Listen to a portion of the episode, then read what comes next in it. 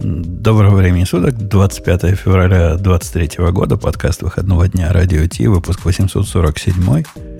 Вместо выбывшего по семейным обстоятельствам Бобука у нас сегодня вовремя пришедшая Ксюша, что не может не радовать. Ну что, Ксюша, раз ты вместо Бобука, давай, заводи его ну, рекламную балалайку, которую он каждый раз и с наездом на капельки проговаривать. Ну, вы знаете, что я не такая сладкоголосая, как Бобук. А, я просто хочу сказать, что у нас нет генерального спонсора и нет всяких других спонсоров, поэтому... У нас никого есть, нет. Да, если вы слушаете давно, и у вас есть какая-то возможность э, вложиться, задонейтить и э, помочь, то есть friendsradiot.ru. Да, да, ком. Ком, да. Ком, конечно, а, а так да. все правильно. Да, так все правильно. А еще мы это, да, еще, еще несите ваши патчи, чтобы нам friendsradiot.com поставить на главную страницу и все остальное тоже, и убрать RSS. Это шутка с прошлого раза, если вдруг вы не слышали. И там еще традиционный наезд на капельки, там, если зайти, то будут такие нарисованы капельки крови, синие, зеленые, красные. Это на самом деле кнопки. Вот их надо нажимать, чтобы дать денег.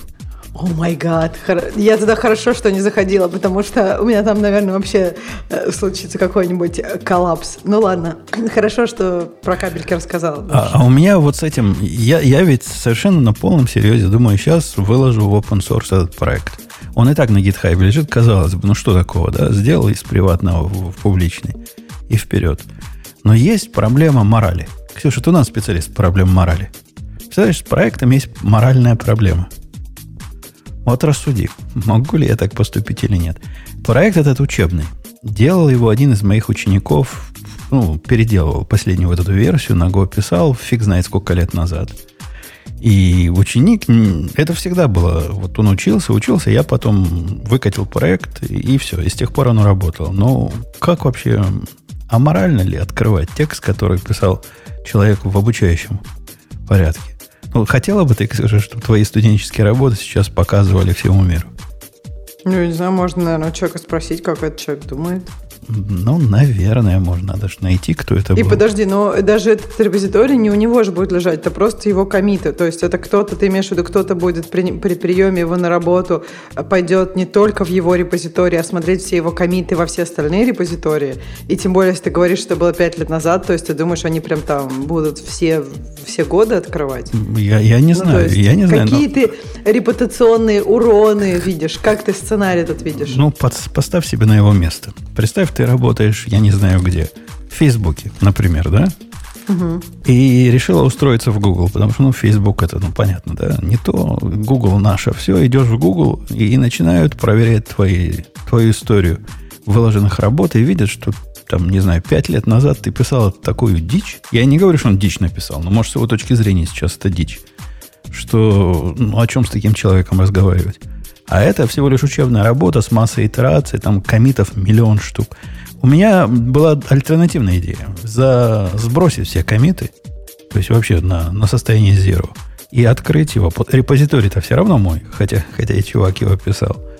Ну, ну, кстати, да, дро... хорошая идея. Засквош от своего имени, да и все. Угу. И тогда даже никто не узнает, кто писал. Ну, конечно. И сделать ему сначала сквош, а потом форс-пуш, и вся история пропадет. Но с другой стороны, так я нарушаю его авторские права. Тут, видите, палка о трех концах. То есть... Да, а ты не, не можешь этого человека спросить? Мне кажется, он, ему вообще пофиг как. И вот если честно, если это было пять лет назад и все такое. Наверное... Это человек не ты умпутун, да? То есть не то, что там показываете не, своего приятеля, да? Не-не-не, не я. Это, это было вот та часть, когда у меня было много активных учеников, там до трех в, в один момент времени. Это был один из самых удачных. Он реально от начала до конца перенес целый проект на Java, на, на, на, вот, это, на вот это все. Так что я, я раздумываю пока. Ну, склоняюсь к тому, чтобы все засквошить и зафорсить. По-моему, это путь наименьшего, наименьшей опасности репутационных рисков и, и всего прочего. Лучше это сделать оптин, да. Если человек тебе придет, скажет, что хочет, чтобы его авторские права сохранились, ты можешь прям добавить его там в license файл или в readme, написать, что вот он, вот этот человек работал над кодом. Э, да, да, так и сделаем. Так и сделаем. Э, ладно, давайте посмотрим на тему. Я сегодня вообще злой, как собака, поэтому готовьтесь, буду все, над всеми темами издеваться, э, на Грея нажимать, как она называется, утку, На, на Ксюшу буду ругаться вот этим мужским менсплейнингом, но Леху, Леха сам знает, когда промолчать. А давай с Твиттера тогда начнем. Мне кажется, там есть о чем поругаться. А что с Твиттером у нас? А, с Твиттером. С Твиттером. Это любимая тема Грея, судя по тому, что не я ее принес. Давай, давай. Интересно у тебя логика, и принес ее действительно я. А, ну, это очередные новости из, э, так сказать, э, из того, что делается внутри Твиттера. А, значит, на этой неделе у Твиттера отвалился Slack и отвалилась Jira. А Джиру восстановили спустя сутки. На Slack по состоянию где-то вот на пятницу э, продолжал отсутствовать. И это достаточно сложно для компании, поскольку, э, ну, в общем, это основное средство коммуникации в компании. А по слухам, э, Twitter не заплатил за Slack. А, там у них, естественно, корпоративная версия, э, но по другим слухам э, это не, не, не отрубили Slack, это его сделали, ну, его внутри кто-то выключил. Что, в общем, э, вызывает такое странное ощущение, а чего вдруг? Там параллельно есть еще ну, новость, ну не у нас, а вообще есть новость, что там порядка, по-моему, 15 компаний с Твиттером судятся на тему неуплаты счетов за аренду и за все прочее. Но это вот немножко другая, э, видимая история. А теперь вот люди не очень понимают, как им работать. Интересно, что ты фокусируешься сразу на негативном. То есть вот весь негатив оттуда. Там есть и хорошие стороны. Джиру им тоже отключили. Не, нет, Джиру им восстановили потом. А, ну то есть не все Посмотри, так там, да, ну, Джира спустя сутки ее вернули.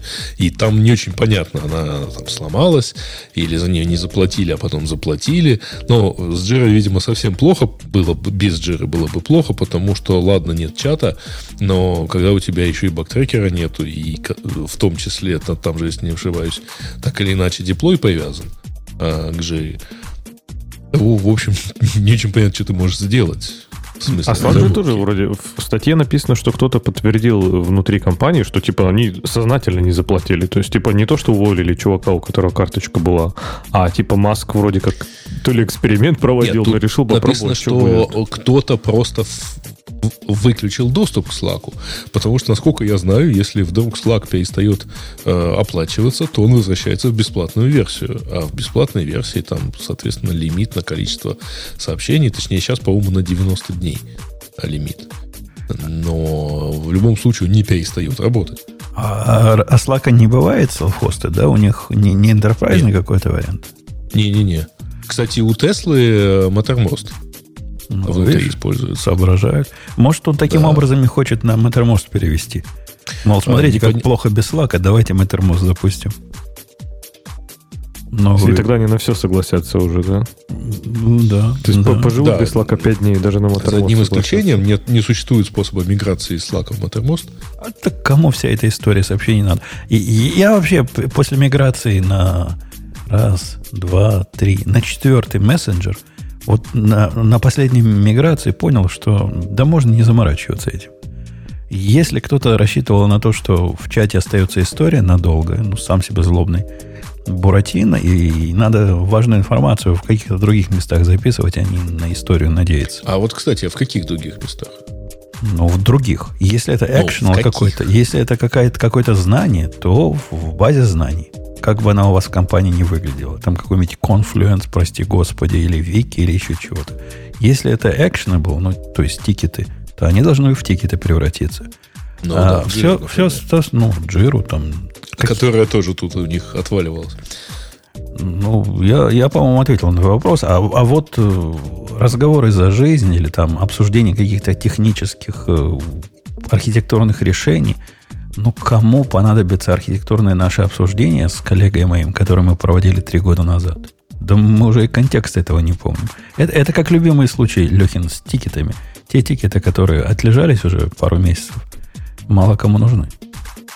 Слушайте, а я тоже не очень понимаю, ну, то есть мне кажется, Slack нужен, но именно как э, ну, instant communication. То есть тебе бывает, я не знаю, там, у них в Твиттере, наверное, такое часто бывает, что-нибудь не работает. И ты такой спишешь в чат, это у всех не работает или просто у меня? Если у всех, то окей, а если только у меня, то надо же там ребутнуть и так далее, да? Ну, то есть какие-то такие вещи. Или просто, ну, я не знаю, ну, т- много же сообщений, тебе нужно с кем-то там поговорить, еще что-то. То есть это же вот как они все это делают без слака.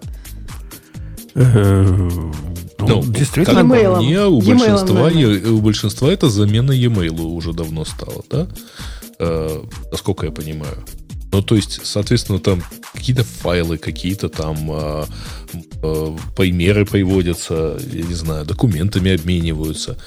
Э, в Slack же довольно много возможностей хранить документы и работать с ними. Э. Следовательно, ну, вообще говоря, ну, это же не просто болталка, да, ну, не просто стандартный мессенджер.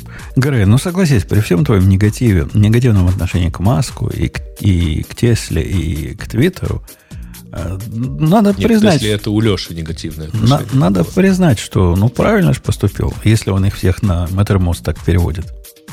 Ну, мы, мы ведь за Mattermost, правильно, нафиг нам Slack. Вот, это- вот это все компания держит на внешнем провайдере всю свою переписку, в которой могут быть интимные моменты. Э, Это выглядит де- Слушайте, как а я, кстати говоря, не помню. Э, Вот тут, конечно, Гриша бы он точно знал. А, по-моему, у них переписка на Gmail. Ну, почта, то есть. В чатике, типа. Нет, нет, Да. нет. Почта А, их.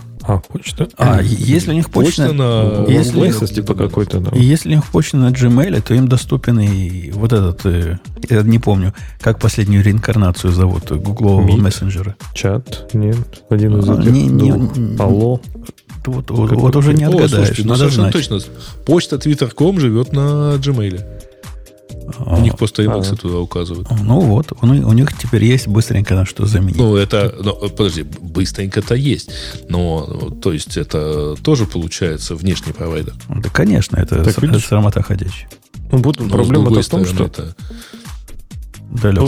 Проблема-то в том, что да, что никто ничего пока не меняет же. То есть, типа, единственное, что мы предположили, что кто-то будет менять на Mattermost Slack, это потому что в Тесле Mattermost.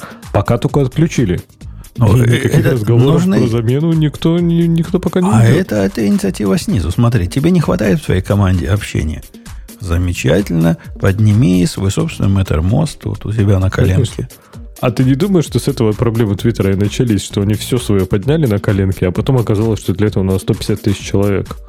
То есть зачем что-то, что не часть твоего core бизнеса, а поднимать у себя на коленке, а не использовать Slack, например? Подожди, а когда они поднимали что-то у себя? В, в Weber А- просто какие-то абстракции начинаете. Твиттер? Нет, Твиттер все. У них там свои дата-центры полностью, у них свой стек полностью написаны, у них там чуть ли не свой компилятор скалы написан, у них там, у них вообще вся вселенная, по-моему, написана внутри. Как будто внешнего мира не существует.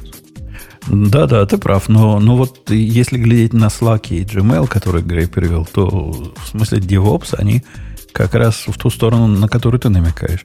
И Джири, кстати. Да, я, я, кстати, Леха, категорически против э, хостить э, приватные свои данные на внешних местах. Ну, и, и кон- по контракту я так делать не могу. Это как бы одно. Но даже если бы мог бы, все равно так бы не делал. А приложение же ты хостишь на AWS? А Ты же не владеешь серверами-то. Ну, как, как- как говорят в, в известном меме, это другое. Ну, подожди, но ты э, что ты не можешь хостить? Почту ты можешь э, пользоваться там а- от провайдеров? Или должен свой сервис поднять? Ну, почту могу, но на почту накладывается целый ряд, как это называется, на три буквы. Э, SLA? Не-не-не, Или- ди, ди чего-то. В общем, про то, что я должен в почте вылавливать вот такие-то паттерны, их очищать, должен принимать только с таких-то доменов и только на такие. Там, там у нас очень специальная почта для того, чтобы удовлетворить э, противную сторону. Отвратительную сторону, я бы сказал, да. Да. Ну, понятно, да, понятно. Я, я думаю, действительно, это как это не фича, это баг, и я не думаю, что на Mattermost не переходит. Я думаю, что пройдет пару дней, Slack вернется. И... Хотя, возможно, в этом эксперимент э, с каким-то смыслом. То есть посмотреть, а что будет, если компанию на неделю лишить Slack? Не в смысле, ну, я не знаю, что там в голове у Маска. Но я не думаю, что в смысле экономии денег, а в смысле, а вдруг эта производительность резко поднимет на, на 83%. Ну, пока что не- в тот день, когда там еще и Джир лежала, большинство взяли выходной. А что делать-то, собственно? Э, с, э, а, с, серьезно? А почему мне интересно даже? То есть, типа, если ну, все как бы общаться не, не получается, деплоить и нечего. Это не моя проблема, это проблема моего работодателя, правильно? Почему я, я вот тоже удивляюсь. Выходной? Почему я должен... Я тоже... У нас один раз в жизни за все эти годы, по-моему, об этом там писали, что у нас что-то внутри лежало, никто не брал выходной. Ну, там, не знаю, мы там искали способы, как, ну, обычно способов не найдешь. Просто проверяешь, там, не знаю, каждые 10 минут ты занимаешься чем-нибудь приятным. Я не понимаю, что значит. Брали выходной, может, имеется в виду, не работали и ждали, пока все поднимется? Ну, тут пишут, что у них был deployment phase, потому что я же говорю, там, деплоить не, нечего. Вот. А кроме того, ну где-то я это встретил фразу про то, что engineers э, took day off. Но, так это написано я... в нашей статье. Я просто не очень понимаю, что, ну, почему люди, как может, их зафорсили взять выходной, например. Я не знаю. Ну, те, теория, теория за этим может быть. Я, я однажды видел одну организацию, которая действительно не может работать, когда GitLab лежит. И я их поэтому знаю, что они ко мне пришли как умному по GitLab. Типа мы обновили, все упало, всех по домам распустили. У них там микро, такой микроменеджмент просто вовсю продвигается, и тикет, вы видели в эти тикеты, там тикет буквально на каждую функцию. И, и человек не знает, что следующим делать. Вот он написал функцию свою, а, а, а дальше идти надо в GitLab, чтобы найти какую вторую функцию написать. Но их вот эта система, она как бы пытается эмулировать их lambda, lambda deployment. Типа на, чуть ли не на каждую лямбду у них отдельный тикет. То есть такое, наверное, бывает. Но я один раз такое видел. И в этом случае я могу понять, как они по домам пошли. Хотя я не знаю, как у вас, у меня GitLab время от времени, когда ложится, ну да, народ бухтит, типа, хочу тикет посмотреть, но такое, что по домам ходить, уходить и работу не знать, какую работать. Не бывает у нас такого. Не бывает. Подожди, так а если, например, не знаю, у вас сеть внутренняя лежит, и вы к своим серверам не можете доступиться? А у нас ну, нет на листочке пишет. А у нас нет внутренней сети. Откуда? Нет, ну я не знаю, к своим там. Amazon, ваш, ваш сегмент, не знаю, Amazon лежит. У вас же Amazon все, да? А, ну, это не помешает разработчикам разрабатывать. Это помешает, конечно, заказчикам доступаться и потом деплоить. Все это не получится, поскольку некуда деплоить. Но почему по домам-то расходиться? Да не, глобально я согласна, там у нас, у меня Xcode всегда работает, но бывает такое, что, я не знаю, там, например, у тебя нет сборки билда, и тебе надо самому это все собирать, и ты собираешь три часа вместо того, чтобы где-то бинарники взять а, и скачать. Ну, у, у, у меня же вот эта паранойя вся про, про то, что все проекты должны собираться и без интернета, и поэтому, если у тебя есть локальная копия, ты всегда гарантированно можешь точно так же собрать, как собирает это ECI CD. Ну да, это дольше времени займет, и может ты, если ты на армии, может, тебе будет сложно Intel собрать и наоборот. Но по большому счету все ты сможешь сделать. Ну, другой вопрос, зачем ты ее собираешь-то в этом случае? А я тоже таком потом думал, пока не попробовал, что я все смогу сделать. Типа, что там, поставил BuildX, да, сказал ему таргет там, типа AMD64, мы просто еще как животные деплоим на этот, на, не перешли еще на гравитон, на ECS.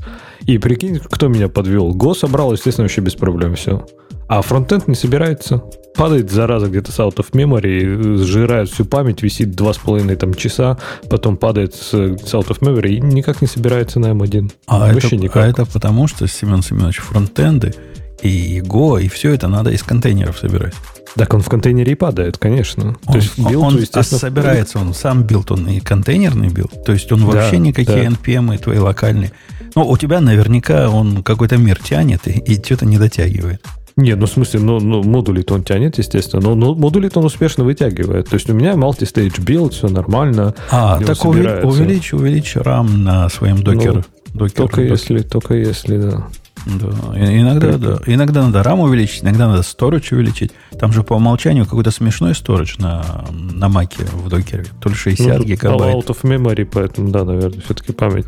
А еще он же, они же сейчас выкатили, Docker for Mac недавно выкатили какую-то штуку, что э, типа они ускорили в 8 раз, они сказали, по-моему, э, сборки вот именно кроссплатформенные. То есть кросс-компиляцию, я уж не знаю, что они под этим имеют в виду. А, они, по-моему, говорили про имиджи, что эмуляция вот этих э, интеловских имиджей на M1 маках на докере стала в 8 раз быстрее. Но я особо не заметил разницы в последнем релизе.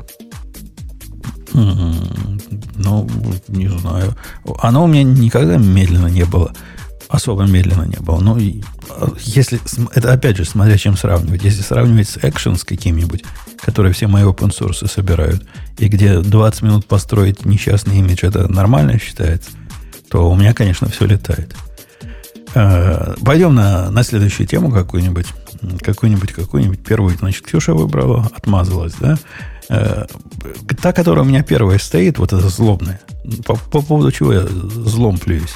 87% контейнеров имиджей в продакшене имеют критические уязвимости. Понимаешь, критич 87%. Вот и, и, Ксения, если бы ты прочитала, вот как человек от Сахи, ну, то есть от, от фронтенда, почитала бы такое, что бы ты решила? Все плохо у нас в бэкэнде, а DevOps mm-hmm. еще хуже. Ну, как, я не знаю, я пыталась разобраться, что они имеют в виду, потому что, знаешь, люди любят там, типа, ну, как желтые заголовки, да, э, в production е. То есть, что они имеют в виду, что, что они померили реально, да, сколько они в production контейнер, какая у них была uh, sample size, например. Да и 87% это вот такое число, что если бы меня попросили придумать процент, я бы придумал 87 обязательно. То есть какое-то вот такое бессмысленное число. И бессмысленно точное число. И... А не 86, не? Ну, может, 86. Ну, вот плюс-минус 1%. Не, ну, вот 87 лучше смотрится. Я с Лехой согласен. Я бы, конечно, на 73 остановился, скорее всего, если бы придумал. Не, ну, если бы ты хотел, ты смотря какую точку зрения ты хочешь доказать. Если бы ты хотел доказать, что все не так плохо, то ты бы остановился на 73. А чтобы показать, что мир в опасности, тогда 87. Если почитать про методику, как они это мерили, то вы не найдете особого описания. Я так подозреваю, что это результат запуска сканеров, которые есть масса разных сканеров, которым даешь имидж, и он тебе говорит, ой-ой-ой, ой-ой, там у тебя необновленное чего-то лежит. И в обсуждении вот этого всего, простите, бреда, а, люди совершенно справедливо говорят, что это как раз тот самый случай, который заваливает вас ложными срабатываниями и разным шумом. Ну, смотрите на Dependabot. Это просто пример. Dependabot – пример такого подхода. Мы будем все на свете проверять, мы будем тебя не отстанем от тебя вообще никогда, но зато ты будешь секьюрный. В результате народ забивает на, и на автоматический пиар, который, который Dependabot создает, и на, на его предупреждение. Здесь примерно то же самое. Но вот смотрите, возьмем среднестатистический контейнер, который даже не самый лучший. Например, он на каком-нибудь мелком Debian собран. Вот они его просканировали и видят, у, в Debian э, этот самый драйвер принтера. Что-то драйвер принтера уязвимый. И, и как? Это же уязвимость открытая. Ну, ну типа, да, но, но а почему нас это волнует? Так ты думаешь, они именно инфраструктурные мерили уязвимости, не, не в приложении, типа? То, что они, я не знаю. То, что, что они типа... проводили вот такой статический анализ, это я даже где-то читал в обсуждениях. То есть, э, ну, на, смотрят на лейеры контейнера и понимают, какие там версии чего. Они не ходили по entry point, по endpoint и не пробовали их хакнуть. Это не про то. Это гораздо проще. Такой же примерно, как на, на Docker Hub есть подобный же сканер, который сканирует, ну, если вы платный подписчик, он сканирует ваши контейнеры вот на подобные глупости. То есть, типа, если у тебя там, не знаю, вот как ты привел пример, уязвимый драйвер принтера, но все, что у тебя там контейнер делает, это выставляет наружу какой-нибудь там порт 8080, или 8443, то типа все, хана, да? Да, Они да. Ты уязвимый, у тебя критическая уязвимость. Это драйвер принтер уже хакнут из 2003 года, поэтому сливай воду. Кто-нибудь яростно напечатает что-нибудь у тебя на сервере? Даже не напечатает, потому что ты ими не пользуешься в своем недобитом рейс-сервере. И, и да, вот такая статистика. Было бы интересно узнать, а какая реальная статистика на вот эти контейнер-имиджи в продакшене и насколько они уязвимы. Мне, мне так а что реальное? Вот ну, в твоем понимании. В, в моем понимании реальная статистика была бы так. Например, не патчено, и, например, контейнеры, которые сами SSL отдают, и в них не патченная версия SSL. Это прям реальная уязвимость. Согласен? То есть ты выставляешь ну, да. контейнер SSL, за нету у тебя никакого ELB впереди. Что тоже редкость само по себе, но окей. Да, ну бывает. Редкость, но бывает. Ну, не все, не все же большие, не все даже знают слово load balancer, понимаешь? И вот это termination SSL некоторые прямо на контейнерах делают. А в маленьких проектах такое, ну, полно. У меня таких проектов несколько есть, которые так стоят. Мелкие. Ну, окей, личные. допустим, да. Это была бы уязвимость. Потом, я знаю еще какая уязвимость. Ну, а, а, уровня именно entry point уязвимость. То есть у тебя есть какой-то entry point, куда э, по гету можно какой-то пароль, и он где-то его логирует, этот лог где-то доступен, и какой-то есть запрос, по которому можно взять состояние или логи, ну, что-то в эту сторону, с логированием и, и с гетами. В эту сторону, наверное, можно понять про какие-то уязвимости. Да, ну, масса всего можно понять. Ну, можно, там, я понимаю, да, такое. Ну, просто не понимаешь, опять же, получится, мне кажется, точно так же немножко слишком общее, да, то есть ну, вот нашел ты, не знаю, что, например, у тебя не пропаченная там OpenSSL уязвимость, а этот OpenSSL у тебя внутри, используется чисто внутри в тестах каком-нибудь там в сборке или еще в чем-то, я не знаю. Ну, хотя мы говорим про продакшн, имиджи, наверное, не так актуально. То есть тоже фиг угадаешь, то есть без полного понимания, что и как делает контейнер, мне кажется, проанализировать, насколько критичная уязвимость, это сложно. Но с другой стороны, лучше же на всякий случай все равно починить, правильно? То есть, типа, починил и спишь спокойно. Ну, тут же так, сложно. Во-первых, не всякий контейнер ты можешь пересобрать в любой момент, когда тебе захочется. И не всякий контейнер, возможно, деш... это дешево пересобрать и дешево задеплоить. Ну, кто его знает, какая там, какие там pipeline ы. Э, это раз. А, а во-вторых, а, зачем? Ну, зачем? Тут надо... Если эта проблема вас волнует, мне кажется, ее надо решать с другого конца. С конца не включать в свою вот эту поверхность атаки то, что может стать поверхностью атаки. Ну, не пользуйтесь большими контейнерами, имиджами базовыми.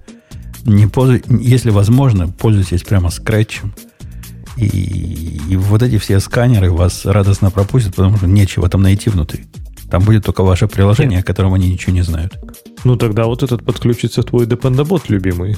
И, кстати, вот ты про него сказал, например, Dependabot, в принципе, мы его тут впервые за долгое время включили, э, и он прям, да, назаводил, меня что, конечно, раздражает в нем, что он вообще не различает, типа, девелоперские и недевелоперские зависимости, при том, что даже для нода, даже для, там, где в Node.js, там они прямо написано, что, блин, это девелоперская зависимость, типа, она не попадает в production build.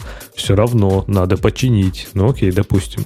Но он прям нашел парочку некритичных, но которые, скажем так, которые бы меня, нас напрямую сейчас не affect ят, но потенциально в какой-то момент могут обернуться уязвимостью. И прям было полезно. Меня Dependabot бесит тем, что он и GoMod, и GoSum обрабатывает одинаково. И я даже не знаю, кому пришло это в голову. То бишь, если найдет старую версию библиотеки в вашем GoSam, а это означает, вы когда-то пользовались этой старой версией. Там же вся история сохраняется с хэшами. Он будет на нее упорно ругаться. И, и что я могу в этой ситуации сделать, я не понимаю. Ну, что ты хочешь, чтобы я сделал, чувак? Ну, у меня в Go-моде последняя версия. Ну да, в Госаме там вся эта история. Когда-то эта версия была хорошая. Нет? Тайди же уберет. Не уберет. В, Go, в Госаме есть вся история для того, чтобы если ты а, откатишься назад, оно могло понять, что совпала вот та версия, на которую ты откатываешься, с той, которую ты имеешь в виду. А он разве не транзитивные там просто отображает? Еще, может, у тебя транзитивные туда как-то попадают? Неужели он, правда, всю историю держит? Транзитивные в гумоде. В гумоде есть индирект и директ, все там а есть. Да, все, все прописано. А в Госаме, из Госама он никуда не уходит. Ничего. Ничего никогда. Ну, может, оно когда-то уходит, черт его знает, его внутреннюю логику. Но не руками, руками мне же его чинить. Ну, руками удали, чтобы Dependabot удовлетворить. Как-то что тебе трудно, что ли, для, для машины услугу сделать? Потом тебе чат GPT за это припомнит тебе и тоже как, хорошую что-нибудь сделать. Когда, когда их к власти придут, роботы, скажут, ты роботом ну, поддавался, да. значит, молодец, значит, красавец. Э, Я скачал э, этот отчет, который там вот PI с этой цифрой 87%.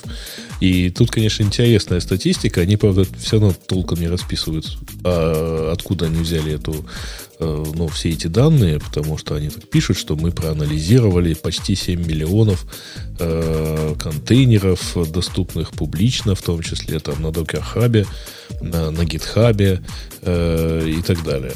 Э, ну, тут интересная штука, что вот у них э, значит, 61% э, вот этих уязвимостей это уязвимости в Java пакет, пакетах которых, причем они получаются так, 24% пакетов составляют Java пакеты с уязвимостью вот в общем количестве в этих имиджах, и из них э, вот 61% это прям уязвимости, э, которые доступны at runtime.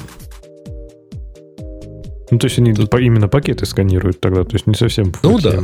Да, я думаю, да, я думаю, совсем. Я, я думаю, они просто открывают слои контейнера и понимают, что внутри, и умеют понять, какие джары там э, неправильные с их точки зрения. Угу. Ну, вот, причем тут 7% э, пакетов. Ну, тут вообще интересно, э, помимо уязвимостей. Значит, например, такая статистика. Менее 1% JavaScript пакетов а, а реально используются. То есть они вот, вот настолько раздутые э, образы, значит, в этих, потому что у них есть второй, вторая колоночка. А как они это знают, извините? От, вот эту часть я вообще не понял. То есть, если тебе NPM доставил какую-то транзитивную зависимость, то, видимо, какой-то другой транзитивной зависимости оно используется. Иначе зачем бы он его доставлял? Ну, Леха, ты специалист по NPM. Вряд ли он будет просто весь мир выкачивать. Слушай, я бы не удивился. Ощущение, что весь мир выкачивает. Да. Подожди, а как они чекают, нужна зависимость или нет? Я что-то не понимаю. Дерь, дерево. Тут, как они в, в исследовании это проверяли, неизвестно, потому что про методологию у них примерно один абзац. Мы просканировали 7 миллионов э, контейнеров. Вот. И а может, это... оно, типа, может, оно типа есть в package JSON, но нету в итоговом node modules как-то? Или, или наоборот? Черт знает, что они там делают. Это, Умпутун, а ты еще такую штуку сказала. Вот там Java-пакеты, по их мнению, плохие. Так а эти Java-пакеты плохие или неплохие? Не, что ты имеешь в виду по их мнению? Ну, я имею в виду, что присутствие э, пакета какого-нибудь, я не знаю, какой, какой-нибудь JSON пакет. Да, Log4j, ну, да. ну какой? Ну, Log4j скорее... Я вот тоже про него подумала, по Log4j. Мы же про него много говорили. А про что еще можно подумать? Log4j, который бежит внутри контейнера, скорее всего, не является уязвимостью. В обычном случае. Ты, ты со мной, Леха, согласишься, не? А что там же уязвимость была в том, что... А, не, слушай, можно, можно. Если у тебя логируется, например, имя пользователя, то можно же там было типа как раз в качестве субститута передать какое-то дикое имя пользователя, и он у тебя там вычислял это чуть ли не в э, текущем JRE процессе. Ну да, но с тех пор, как все это узнали, все ведь поставили какой-то WAF и, и всякое прочее, которое санитайзит а, тебе... поставили? Ну, э, это я к тому, что проблема это как правило, решалось на другом уровне. Я не верю, что весь народ пересобирал весь мир для того, чтобы Log4j ну, проблему слушай, решить. А, они помнишь, обернули же, контейнер э, вафом, да? Там же принудительно как-то всем инжектили, там тебя за тобой по улице бегал там этот э, кто-нибудь и втыкал тебе правильную версию Log4j. Там вообще дичь происходила, я помню, мы обсуждали. Там чуть ли не в рантайме какие-то штуки патчили, это мы умели скачивать и патчить прямо в рантайме. Там прям жестко все было. Ну, не знаю, может быть, и контейнеры пересобирали в то время. Ну, Принудительно, опять ну, же. возможно. Ксюша, в общем э, плане присутствие уязвимости в зависимости, конечно, дело ну, не самое хорошее в зависимости твоего приложения. Однако она не, не повод для, для паники и не повод для клима. Можно ли использовать, есть ли вообще вектор атаки, который до этого может дойти? Важно ли тебе э, вот эта уязвимость? Насколько она на, на самом деле уязвимость? Это все палка о трех концах, на которую только автор и может ответить. Да это и не всегда. Тут еще интересная статистика есть. А, короче, 46% э, имиджей э, базируются на Археле. А только 16 из них на Alpine, из чего автор делает вывод, что вообще говоря, а, если бы народ думал бы о размерах а, вообще всего этого, то статистика выглядела бы иначе, а размеры контейнеров уменьшились бы там процентов на 98. Это тоже какая-то а... дичь. Что за имиджи, которые на Археле основаны? Я, я предлагаю всем желающим открыть список, не знаю, 100 самых популярных имиджей на Docker Hub. А самые популярные, значит, они самые используемые. В смысле, сколько раз их загрузили. Угу. И найти, сколько же там на Археле сделано. Ну, вы удивитесь. Там будут... Но вот у них есть статистика по тому, сколько сделано на чем. На Археле 46%, на Debian 13%, на Ubuntu 13%, 1% а, на Центосе, 8% на амазоновском имидже и 16% на Alpine. Не-не, я, я даже я не, не обвиняю их в, во лжи, угу. в прямой. А все, что я говорю, ну, действительно, возможно, есть 46% имиджей, каждый из которых скачивает по три человека за последние 17 лет, которые написаны на Археле. Очень может быть. Ты ну, знаешь, кого сколько, это догадайся, догадайся, сколько скачиваний у Red Hat slash UBI 8, Universal Base Image, который, я так понимаю, Archel. Сколько ты mm-hmm. можешь скачиваний из Docker Hub? 50 тысяч. 10 плюс миллионов. 10 плюс миллионов. Okay. И дальше он уже не показывает. 10 миллионов плюс он дальше уже не показывает. То есть сильно больше. Я думаю, ты недооцениваешь, сколько он используется. Плюс, я думаю, они же, может быть, сканили почти наверняка какие-нибудь enterprise деплойменты внутренние. А там, мне кажется, ну, типа, деды наши собирали виртуалки. Да какие виртуалки? Деды наши собирали железо на этом, на Археле. И мы будем контейнеры на Археле собирать. Я думаю, там много архела. Я за всю жизнь должен признаться... Пишут, что его даже больше на 10% в этом году стало. Я за всю жизнь свою ни разу не встречал ни одного имиджа, который на археле собран. Ну, в поисках там чего-то хочу там найти. Даже такое, такие убогие вот эти омни контейнеры типа гитлабовского, их тоже не на археле собирают. Я не знаю, какие. Пусть нам слушатели приведут примеры удачных, неудачных, известных, известных контейнеров, э, известных имиджей, которые собраны на базе архива. Просто даже позырить хочется. Ну кто? Кто, кто так делает? Может, они не архела, а какой-нибудь атомик имеют в виду, или какую-то другую экзотику, такой мелкий архела внутри. Я, я, Нет, ну, там наверняка не полноценный архел. Там наверняка не полноценный, конечно, ну, архел, почему? а такой типа... Стандартный этот, э, типа 20... Э, слушайте, причем тут интересная статистика. Оказывается, на 25% упало использование Alpine в этом году. А, ну, за прошедший год. А, они пишут, что стандартный размер вот этого UBI имиджа 228 мегабайт. Так что Вроде, Безум, вроде как безумство да. вокруг нас дофига, в общем, если кому-то да. 228 а... мегабайт кажется хорошим размером. Кстати, интересная дальше у них статистика идет. 90%, а, и это тоже в, в сторону как бы безопасности, да, 90% а, пермишенов, которые выставляются так или иначе или используются в контейнерах, просто не используются. Это что значит? Каких пермишенов не используется? Это про что? Пермишенов на что? В каком смысле не используется? Ну, то есть, когда ты запускаешь контейнер, ты можешь его ограничить пермишинами. То, что 80% это не делает, ну да, я вполне допускаю, скорее всего. Угу. Но это как бы не, про, не используется, это просто ну, не применяется скорее, чем не используется. Не-не-не, то есть ты даешь э, какие-то пермишины, ну или там они существуют, при том, что они не нужны. Ну вот я понимаю так логику. Э, общий вот заголовок выглядит так. Shock, shocking finding.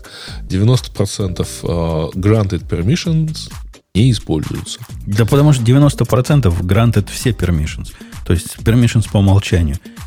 Кто помнит сходу? Леха, сможешь сходу, как ограничить я не знаю, хоть какие-то э, capability в, доке, в Docker Compose.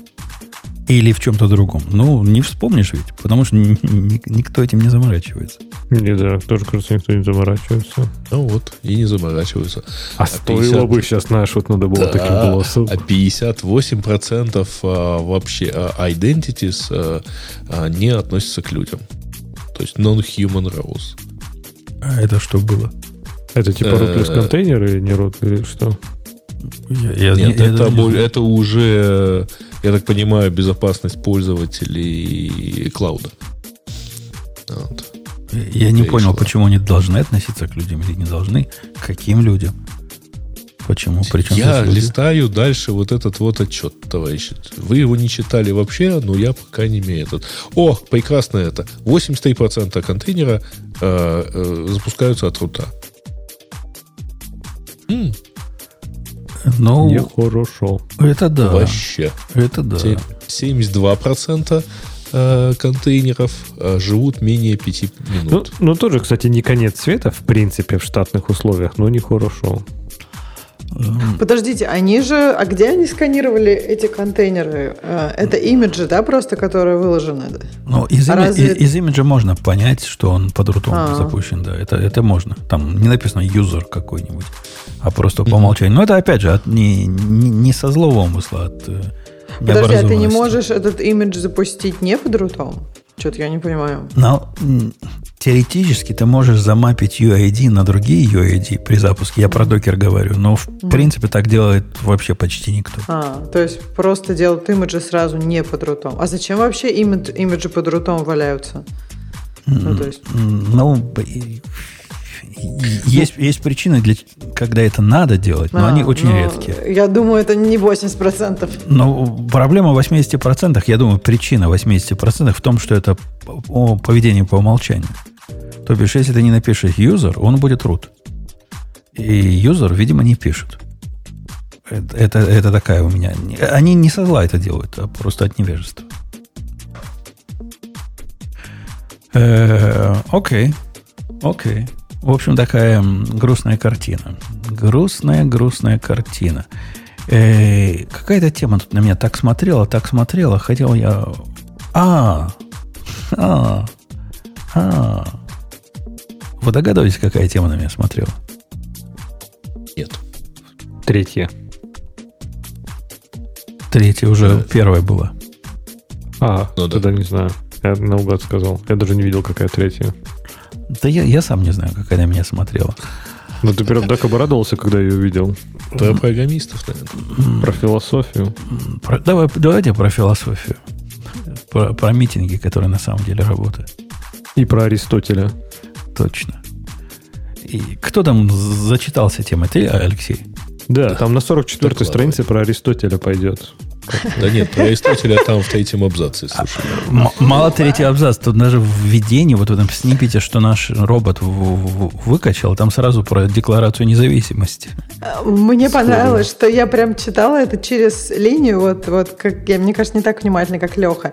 И когда я в конце, он такой, ну если вы дочитали до конца, вы точно думаете, что митинги очень нужны. Я такая, чувак, А- вот она, нет. она, кстати, девушка. автор. Она? Ну, неважно. Ну, не важно, да, Девушка, но- да. Я, я, я хотела посмотреть, что думаю, после такой статьи надо узнать, кто автор, но мне, как обычно, стало лень, я же не Бобук. А ну вот. Ты Ну, в общем, да.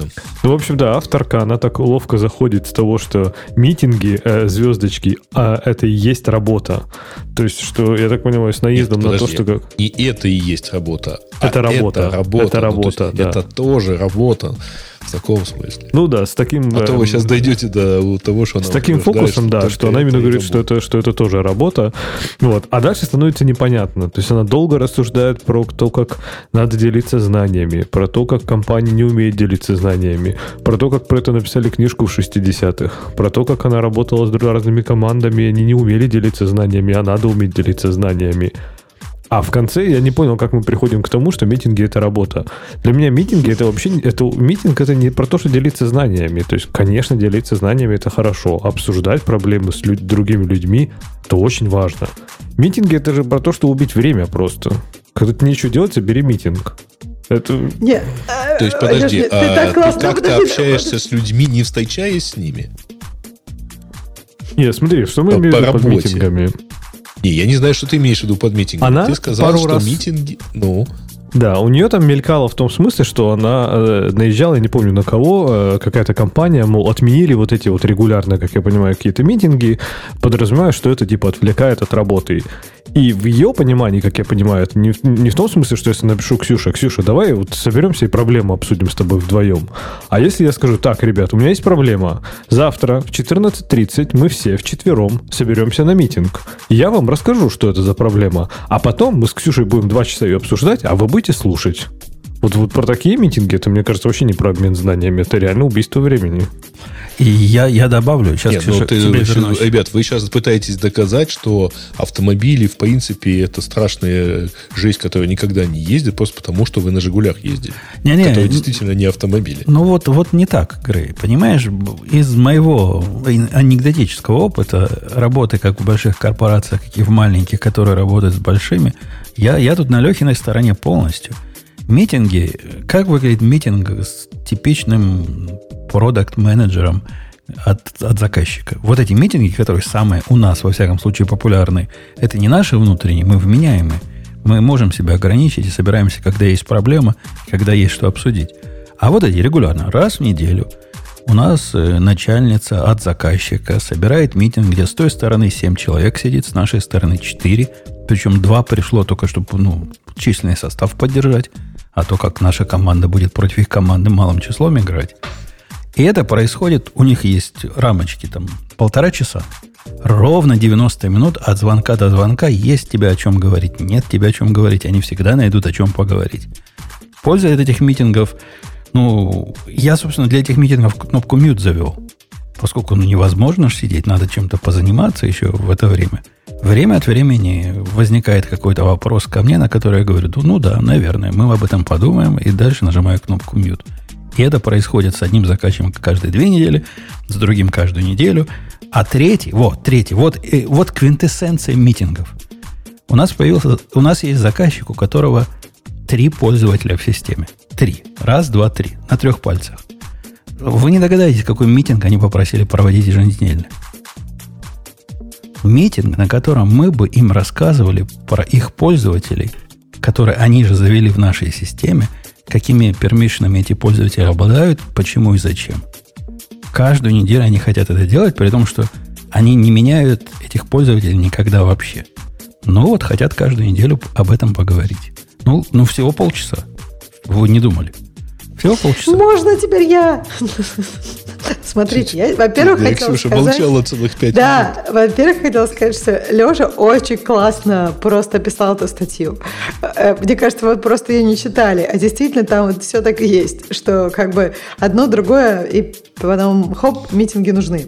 Дальше что я хотела сказать. Мне кажется, вот прям самое главное. Есть люди, э, профессия которых подразумевает, что митинги это прям реально работа. Это всякие там продукт, там а, technical, программ менеджер, да, менеджеры. То есть вот у них, да, митинги – это работа. И это так и должно быть. А вот есть люди, у которых митинги – это не работа. То есть у них есть продукт, который надо деливерить. И это не поговорить. Ну, то есть это что-то сделать. Митинги могут быть использованы как какая-то помощь в том, чтобы это сделать. А могут просто тратить время и мешать это самое сделать. Но просто, мне кажется, конфликт тут возникает, когда у одних это работа, а у других нет. И получается, что как бы те, у кого это работа по их должностным инструкциям, стараются как бы побольше их сделать, ну потому что надо же побольше работать. А те, у кого это как бы не работа, они пытаются как-то сбалансировать это время, э, чтобы хватало времени, чтобы работать. Мне кажется, тебе- в этом весь конфликт. Тебе, кстати, Ксюша, авторка там отвечает, что э, по поводу того, что митинги там, э, ну, что тебе надо иногда сконцентрироваться. Она говорит, что это все равно не противопоставление. То есть мы занимаемся интеллектуальным трудом. И задача митингов это чтобы ты не концентрировалась на фигне. То есть ты чтобы делала то, что действительно нужно бизнесу и пользователям. И что она там даже приводит пример, что очень часто вроде, ну, типа, все молодцы, все классно работают, а на выходе получается ерунда. Потому что, типа, ну, не знаю, ни кто-то не, не, не- не узнал там, как этим будут пользоваться, да, например, пользователей, и там не провел митинг, не обсудил это, видимо, и вдруг бац, построили не ту систему. Так нет, бывает такое, а бывает, на мой взгляд, наоборот. То есть мы, мне кажется, все сидели на митингах, когда 5 минут как бы реальной работы, например, там посмотреть данные или посмотреть, как эта система на самом деле, как код там написан, как там работает. Люди могут полчаса обсуждать, как эту проблему обойти, например, а потом смотришь, да нет там никакой проблемы. Просто раньше, например, была на старой версии там iOS. Ну, то есть э, все мы были на митингах, когда там 5 минут реальной работы одного человека сэкономило бы полчаса э, 10 человек время, да? А бывает наоборот, да, что-то технически делается, а надо было обсудить. Но мне кажется, как бы не факт, что если бы собрали митинг, то все бы вдруг вот обсудили именно этот момент. То есть, э, мне кажется, есть, конечно, упущенные возможности, и поэтому нужно как бы именно как-то пытаться понять и, наверное, строить какие-то отношения. То есть как раз, по-моему, ты, Леша, сказал, что когда, допустим, не знаю, вот сейчас есть там, не знаю, вот мы с коллегой иногда, и он там подходит ко мне и что-то просто рассказывает, я такая, а, да, вот так, и дальше, и без всякого митинга. Я пишу там сообщение одному человеку, другому, и хоп, мы решаем эту проблему, экономим, например, я не знаю, там Подожди, две подожди. недели. То есть ты считаешь, что если времени. вы это все дело обсудили э, на кофе-поинте, вот коллега подошел и, и что-то, так сказать, обсудили. Как же ты сейчас так подставилась? И это да. был не митинг, потому что вы не сидели грустно с открытыми ноутбуками а, полтора часа вот в закрытой... Не-не, я имею в виду, что, вот смотри, если бы, допустим, мы собрали митинг, как эффективно тратить время, там, не знаю, на этом про проекте, возможно, это бы даже не всплыло. А когда ко мне просто человек там по дороге за кофе там сказал, что, блин, вот что-то этот проект какой-то странный, вообще надо ли его, его делать?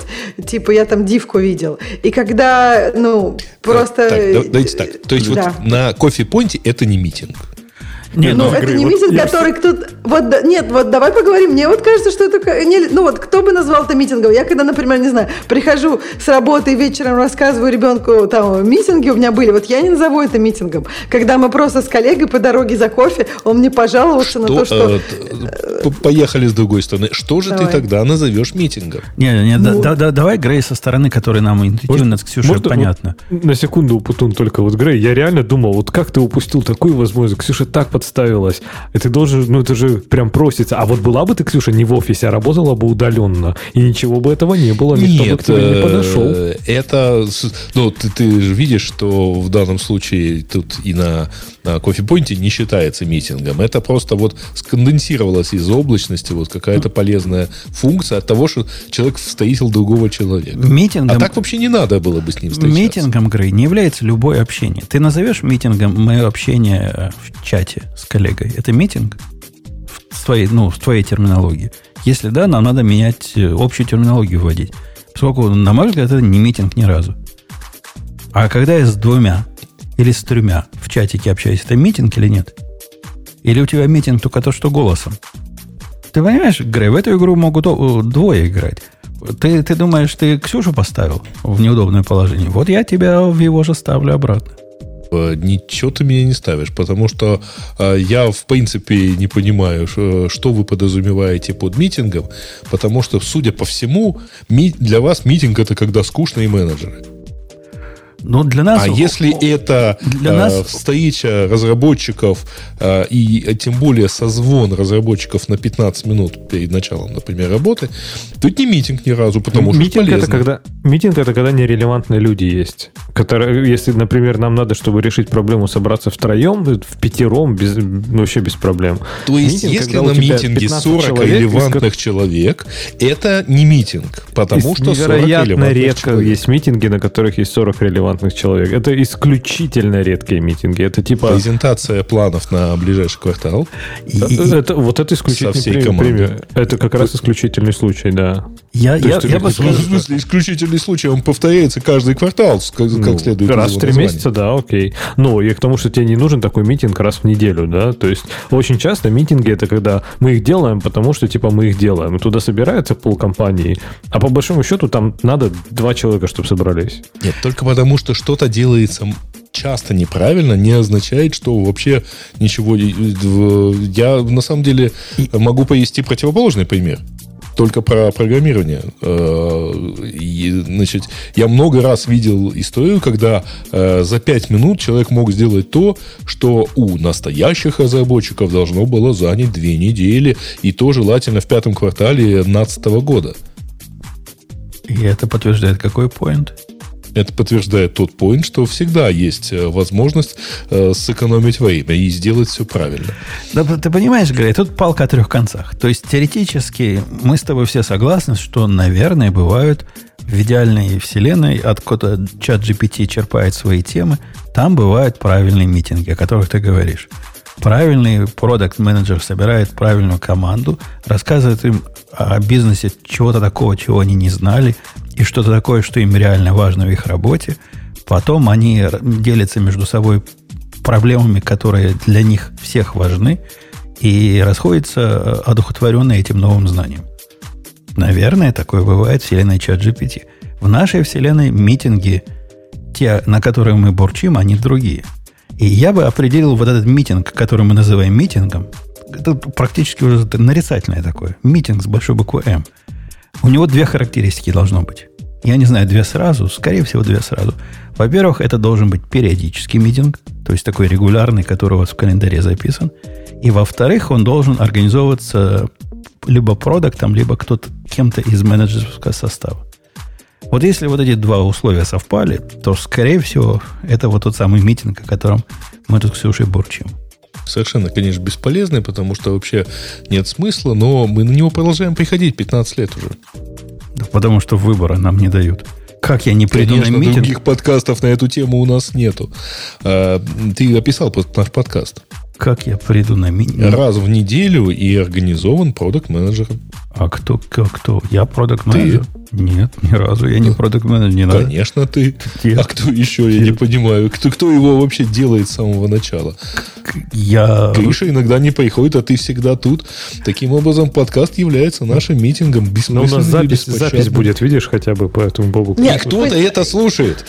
Подожди, я как раз хотела сказать, что вот, э, ну, пошутить про то, что если у тебя главный продукт это то, что ты наговорил, то это тот митинг, на который надо приходить. То есть, понимаешь, когда люди говорят, митинг – это работа, то есть вот тут, да, митинг – это работа, встреча – это и есть э, как бы результат, потому что он записывается. А когда, ну, я говорю, что мне кажется, вот в, в этом весь конфликт. То есть у кого-то митинг – это работа, для кого-то вот они, ну, я не знаю, продукт, они хотят аламента. А иногда аламент есть, а надо просто execution сделать.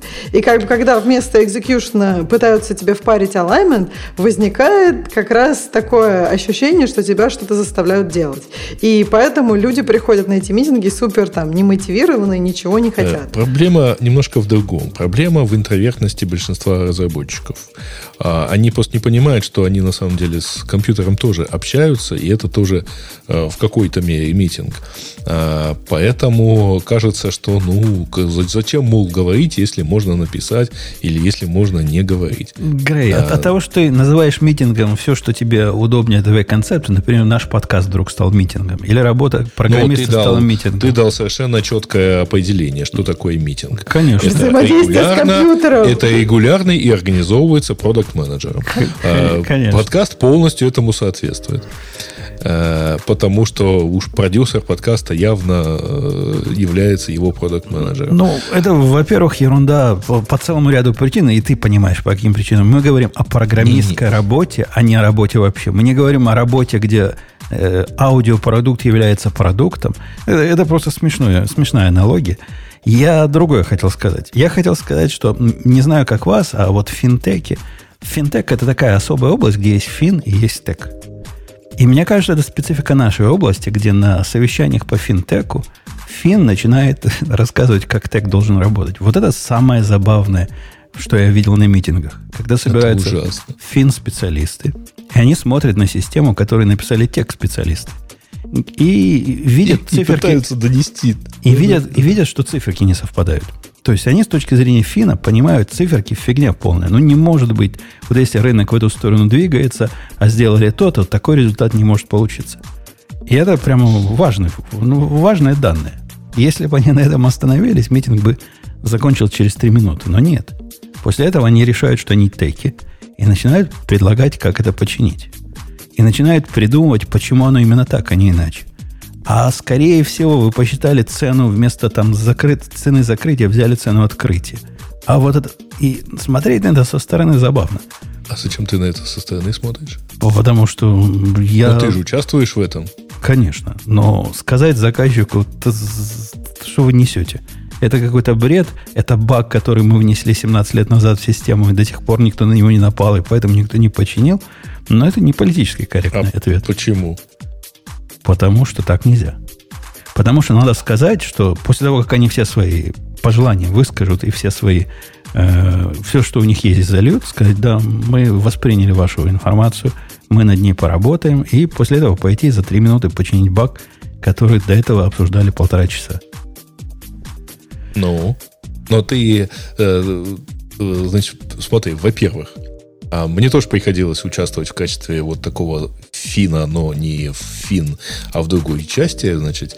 И после того, как мне э, подробно объясняли, как вот работает система и как вот она должна работать и так далее, с разработчики, ну, мне пришлось просто показать, что, ребята, вот вагоны так с пути на путь не ездят. Они ездят иначе, поэтому ваша система должна это отражать. А, но ты полтора часа, обсуждая баг, занимался, вообще говоря, не разработческой работой. Ты занимался customer саппортом, точнее, аккаунт саппортом. То есть это такая полупродажная деятельность. Да я этим не занимался, я сидел с Нет, мьютом. ты этим как раз занимался. Это процесс, вот, вот этот процесс. А, соблюсти политест, потому что если бы ты хотел, точнее, если бы у этого историча была задача найти, а, ну, какую-то там, поле, вы, вытащить вот эту полезную штуку и починить, то вы бы, ну, действительно, честно бы сказали, нет-нет, ребята, все нормально, окей, не рассказывайте нам, как это починить. Ну, понимаешь, тут же конфликт есть с точки зрения организатора митинга, а именно заказчика – они ведь считают, что делом занимаются. Поэтому они действительно, они вам сказали про баг. Ну, ну, когда они сказали про баг, на этом дело их закончилось. При этом э, это, это ведь тоже поразительно. Про баг не надо говорить на митинге. Про баг надо, надо тикеты писать, или имейлы, или с кастомер саппортом общаться. Их не надо накапливать. Ну, до... И по этому поводу митинг расскажи, как надо баги писать. Вот-вот, будет нам еще один митинг. Э, ладно, мы на митингах засиделись. По-моему, у всех программистов отношение к митингам, ну... Исключительно потому, что интроверты. Исключительно потому, что... Ну, потому что сложно вот это вот разговаривать. И ну, вот как так, показывает так мы, твой мы, же собственный мы пример Мы и не разговариваем. Мы, мы же не разговариваем. Так понятно, но э, ну, вы слушаете. Но просто как показывает твой же собственный пример с финтеком, вы почему-то в митинге вкладываете не тот смысл. То есть вы хотите, чтобы сразу все быстро сказать, а, но при этом вы понимаете, что надо полтора часа посидеть.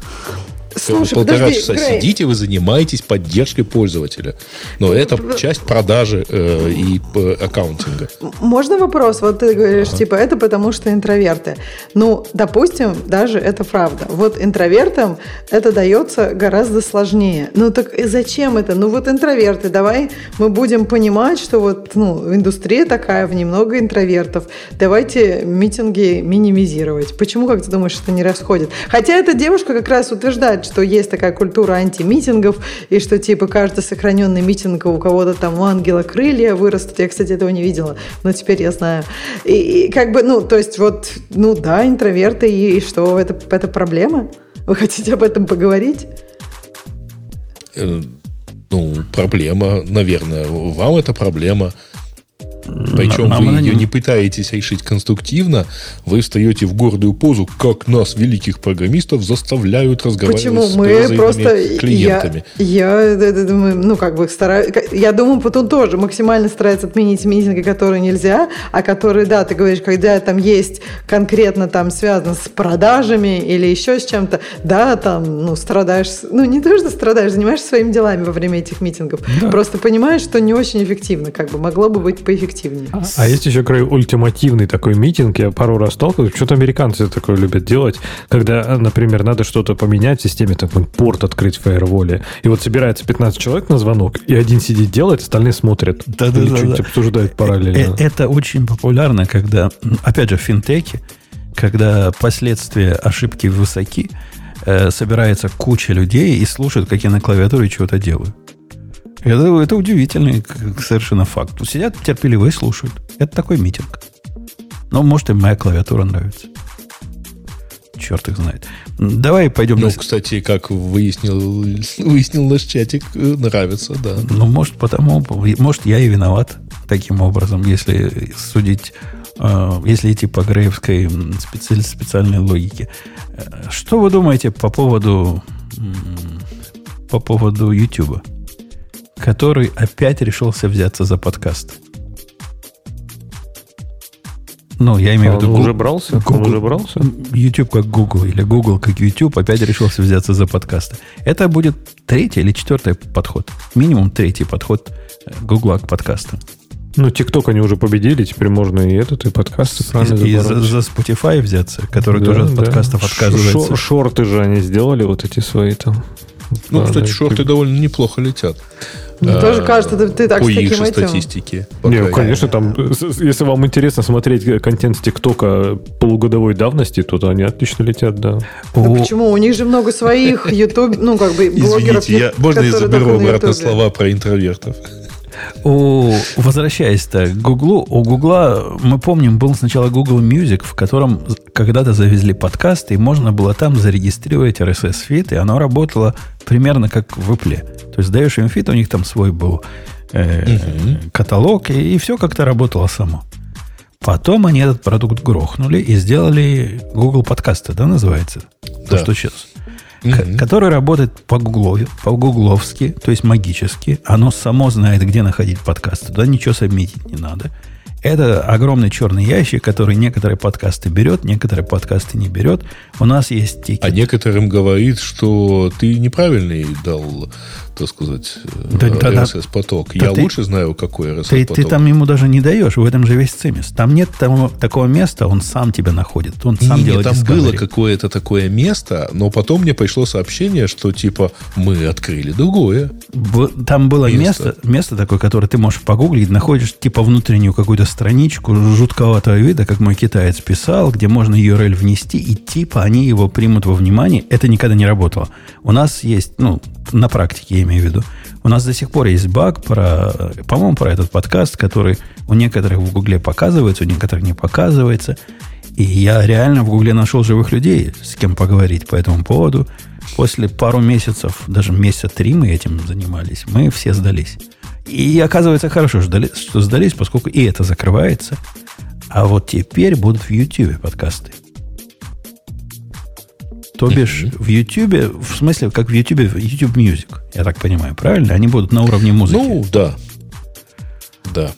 Э, Это будет доступно в YouTube Music, но при этом, а, э, в отличие от всего, так сказать, предыдущих попыток, попыток, у авторов подкастов появится возможность этим всем управлять э, через стандартную э, YouTube-студию.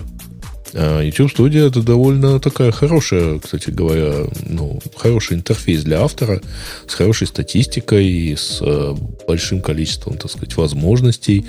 А, и там вот появится таб подкасты, и это прямо должно быть, в принципе, интересно. То есть они, они будет будут не выглядеть? просто как Google подкасты, которые были как Apple, то есть агрегатор фидов, они будут как YouTube, правильно? Туда будешь заливать Они свои будут файлики. как э, Anchor или... Ну да, YouTube будет как YouTube.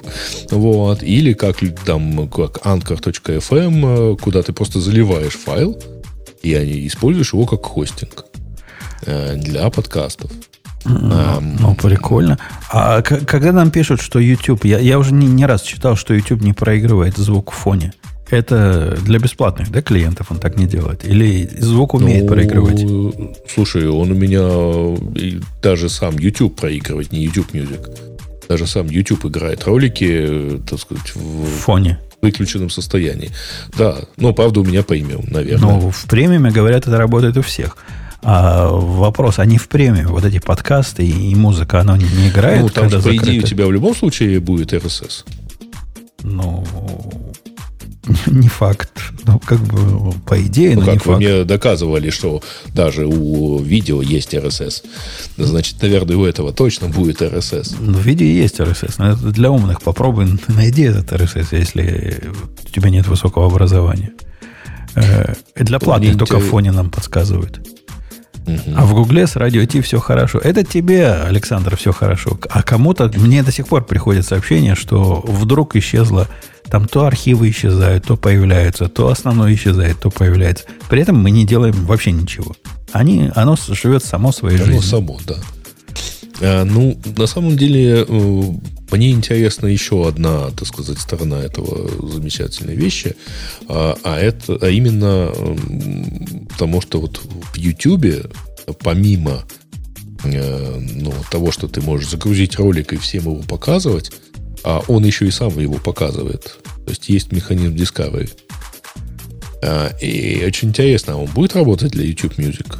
То есть для подкастов YouTube Music? Но если он для музык работает, музыка же тоже показывает. Вы хотите похожее на то, что вы слушали, или собранные плейлисты для Ну, вот вас. это, это было бы интересно, потому по сравнению с, э, со вси- ну, с распространением э, подкаста вот от себя, как бы там от через, пост через RSS, то это, конечно, интереснее. Э, Но потребители-то все равно подкасты потребляют через какие-то каталоги подкастов, а именно Apple каталог. А там тоже показывает, ну, более или менее как может. Не так, конечно, хорошо, как YouTube, но похоже в вашу тему и все прочее. Если ты на один подписался, тебе... Ты просто давно не пользовался их стандартным клиентом, который чудовищный.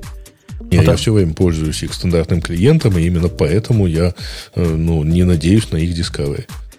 Да, Discovery, конечно, в YouTube было бы круто, хотя в последнее время YouTube не начал такую дичь показывать. э, Он показывает мне какой-то мотоциклетный канал. Вот я смотрю мотоциклетный канал.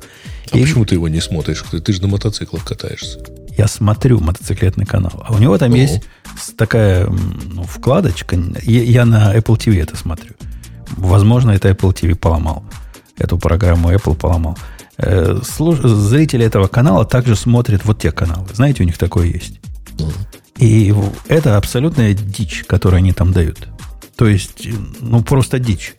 То, что там собрано, оно к этому каналу и к зрителям этого канала никогда раньше не относилось. Раньше, если я смотрел там мотоциклетный блог, зрители этого канала смотрят, ну, примерно про мотоциклы и, может, про пистолеты. Поскольку эта аудитория пересекается. А теперь он собирает все мои подписки и все мои интересы и пытается убедить, что зрители вот это тоже смотрят. Он Так, а почему ты не думаешь, что они правда это смотрят? вдруг начали смотреть после очередного обновления. Причем, может быть, из но этого если ты это просто. смотришь, Но ты понимаешь, вот э, сомнительно, что в выборке мотоциклетного канала там про э, рассматривание каких-нибудь э, аварий у всех зрителей такие же интересы, как у меня. То есть все они смотрят и про часы Нет. механические, и про пистолеты. Про пистолеты возможно. Раньше немножко Подожди, было ты- корреляции. ну, И про подкасты. И вот это все эти зрители вот этого канала смотрят вот это все, что и я смотрю. Ты, ты просто э, понял, что ты такой же, как остальные, и тебе это не нравится. Не-не, я понял, что они неправильную рекомендацию нам строят. Да-да-да. Там про а- осмотр микрофонов. Ну, ну, ну, кто из мотоциклистов интересуется микрофонами? Неужели вот такое, Из, такое э, подожди, статистически? извини, извини, среди ведущих нашего подкаста 100% мотоциклистов а, интересуются микрофонами. Да, и даже некоторая Еще- часть часами О, интересуется. Путун, не И забывай, что эти- 100% интересуются часами. И что эти люди, не забывай, например, у них есть блог на YouTube, да, ну, канал на YouTube. Значит, они могут интересоваться микрофонами хотя бы просто, чтобы, например, писать звук для своего почему? канала на YouTube. Ну, вот Ну, те, не кто обязательно. интересуется. Не, ну и, и- если, если не, не, не измываться над здравым смыслом, они наверняка собирают вот эту новую рекомендацию, исходя не из того, что, не только из того, что люди смотрят, но, но исходя из того, что я бы мог, мне бы показалось интересным из того, что люди смотрят. Э- Это, Разумеется. это- это новое. Такой, такой, такого аджастмента раньше не было. Раньше, если я смотрел на мотоциклетного, то я смотрел, ну, действительно, что другие люди, которые на него подписаны, смотрят. И находил таким образом новые для себя интересы. Теперь оно сильно под мои интересы заточено, мне это не нравится. Нет, подожди, я думаю, что просто тебе можно показать в этом блоке условно 5 рекомендаций, а, и, естественно, из а, возможных 50 оно выбирает то, что, скорее всего, тебе понравится. Ну да, мне, я, я понимаю эту логику, но мне она кажется неправильной. Я не этого здесь ожидаю. Э, ладно, возвращаемся к подкастам. Мы, мы рады, да, что у YouTube будет платформа, еще одна для подкастов. Но хотя... это будет лучше, чем все, что было до этого. А, если оно будет вот в таком духе, то есть если оно будет э, связано, тем более, что, как мы видим, за последние 10 лет YouTube прямо стал нормальным, хорошим, э, так сказать, движком, удобным и так далее. За что спасибо э, уходящей оттуда Сьюзан. Молодец, Сьюзан. Добавится туда, видимо, и статистика, и вот это все, что у них есть для вообще для, для обычного для YouTube, да. Это, это будет прикольно. Хотя, хотя размывание, так сказать, источников раздачи, оно меня лично немножко а напрягает. Думаете, это типа будет какой-то серьезный урон для того же, например, Spotify? Ну что я, например, кстати, я нанес урон Spotify. Представьте, я ушел из Spotify. Все, перешел на Apple Music. Постоянно. Ну, смотри, что за урон? Э, дело в том, что Spotify не является платформой. А у них же такой big deal, вот это этот, именно были э, подкасты. У них прям так, они с такой помпой их запускали в свое время. Не, ну подожди, э, у Spotify, э, ну, во-первых, есть вот Anchor FM, он, он, они его купили, и они его используют как площадку, э, ну, для хостинга подкастов. А это да, если люди уйдут с Anchor FM на YouTube, ну, какая-то потеря будет, хотя Anchor бесплатно. А что касается э, бизнеса э, Spotify на подкастах, там все как-то, ну, не то чтобы очень богато, но они продолжают в него вкладываться, а, а они же вкладываются в него, в том числе с точки зрения вот э, эксклюзивов. Ну да, для них это контент, для которого люди к ним придут. Но надо сказать, что они, похоже, в этой идее разочаровались. У нас была то ли в этом подкасте такая тема, то ли в прошлом – как, как-то... То ли в прошлом, то ли в позапрошлом. Да, как-то сигнальчики, было. сигнальчики посылают, что... Ну, не, они не сокращаются, пошло. потому что они, они э, в прошлом и в позапрошлом году они накупили какое-то количество, вот это, вкладываясь в подкасты. Какое-то количество просто... роганов накупили. Они, мало того, что они сделали вот эти контракты с э, Роганом, с другими э, товарищами, они еще накупили э, студии, которые делали подкасты. И какое-то количество этих подкастов сейчас закрылось. А, ну, а, соответственно, людей они сокращают. А, и плюс у них, у них по-моему, на, по состоянию на начала зимы было то ли 3, то ли 5 студий под своих, как бы, плюс купленных, а, которые занимались производством подкастов. Продакшн такой полноценный. Вот. И вот они потихонечку это дело тоже оптимизируют. А по меня, каким-то своим причинам. У меня последние девять с половиной минут возникло ощущение, что Ксюша решила, что это meeting. И нажала и, mute. И кодит. И занимаюсь делами, да. Нажала да, да, mute да. и кодит, да. Поэтому, поэтому мы... Да нет, про подкасты э, интересно, что вот ни у кого же не получилось много денег на них заработать. Вот прям пока никак. На всяких других штуках получается, а тут как-то не очень. Хотя Слушай, есть ведь хорошие. Сразу видно да. профессионала, да? То есть, смотри, явно ты нифига не слушала, оно тут же включилось, э, предложило хорошую тему, как это развить. То есть, все в контексте, все правильно. Вообще, вот это прям воспитывается, да, такой навык? Да. Я тоже за Но, правда, получилось. Правда, на самом деле, есть примеры успешных финансовых подкастов. То, тот же Роган. Вот есть, да, я и До говорю. До прихода на Spotify он тоже был успешен. А, кто еще? Ну, вот наши с Гришей любимые значит, э, пивот и прочее, они тоже вполне успешные. Там, ну, вся вот Не, ну, воксовская... Ксюша, Ксюша так говорит о, о подкастах как явлении. И если кто сможет на этом заработать, то это, то это YouTube. YouTube умеет зарабатывать с идиотских видео котиков. А уж с подкастов, я думаю, они смогут тоже. Ну, YouTube на детских а видео. А как рекламу, рекламу, что ли, будут крутить? Ну да.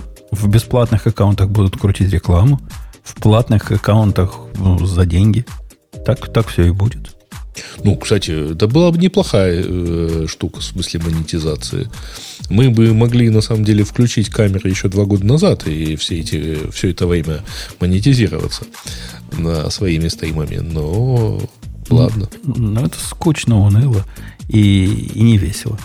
А, Слушай, а вот ты думаешь, мы прям много денег бы зарабатывали? Я имею в виду не в смысле... Ну, мы, точно больше, а смысле... чем не заработали. Нет, точно больше, чем ноль. Я просто имею в виду, что мне кажется, все равно бы наши слушатели слушали в нормальных местах. Но кто пойдет в YouTube слушать? Давайте проголосуем. Кто бы слушал или смотрел это в YouTube? Мне просто интересно. Да мы ведь проводили эксперимент. Сколько там? 1200 аж просмотров было, Грей, да?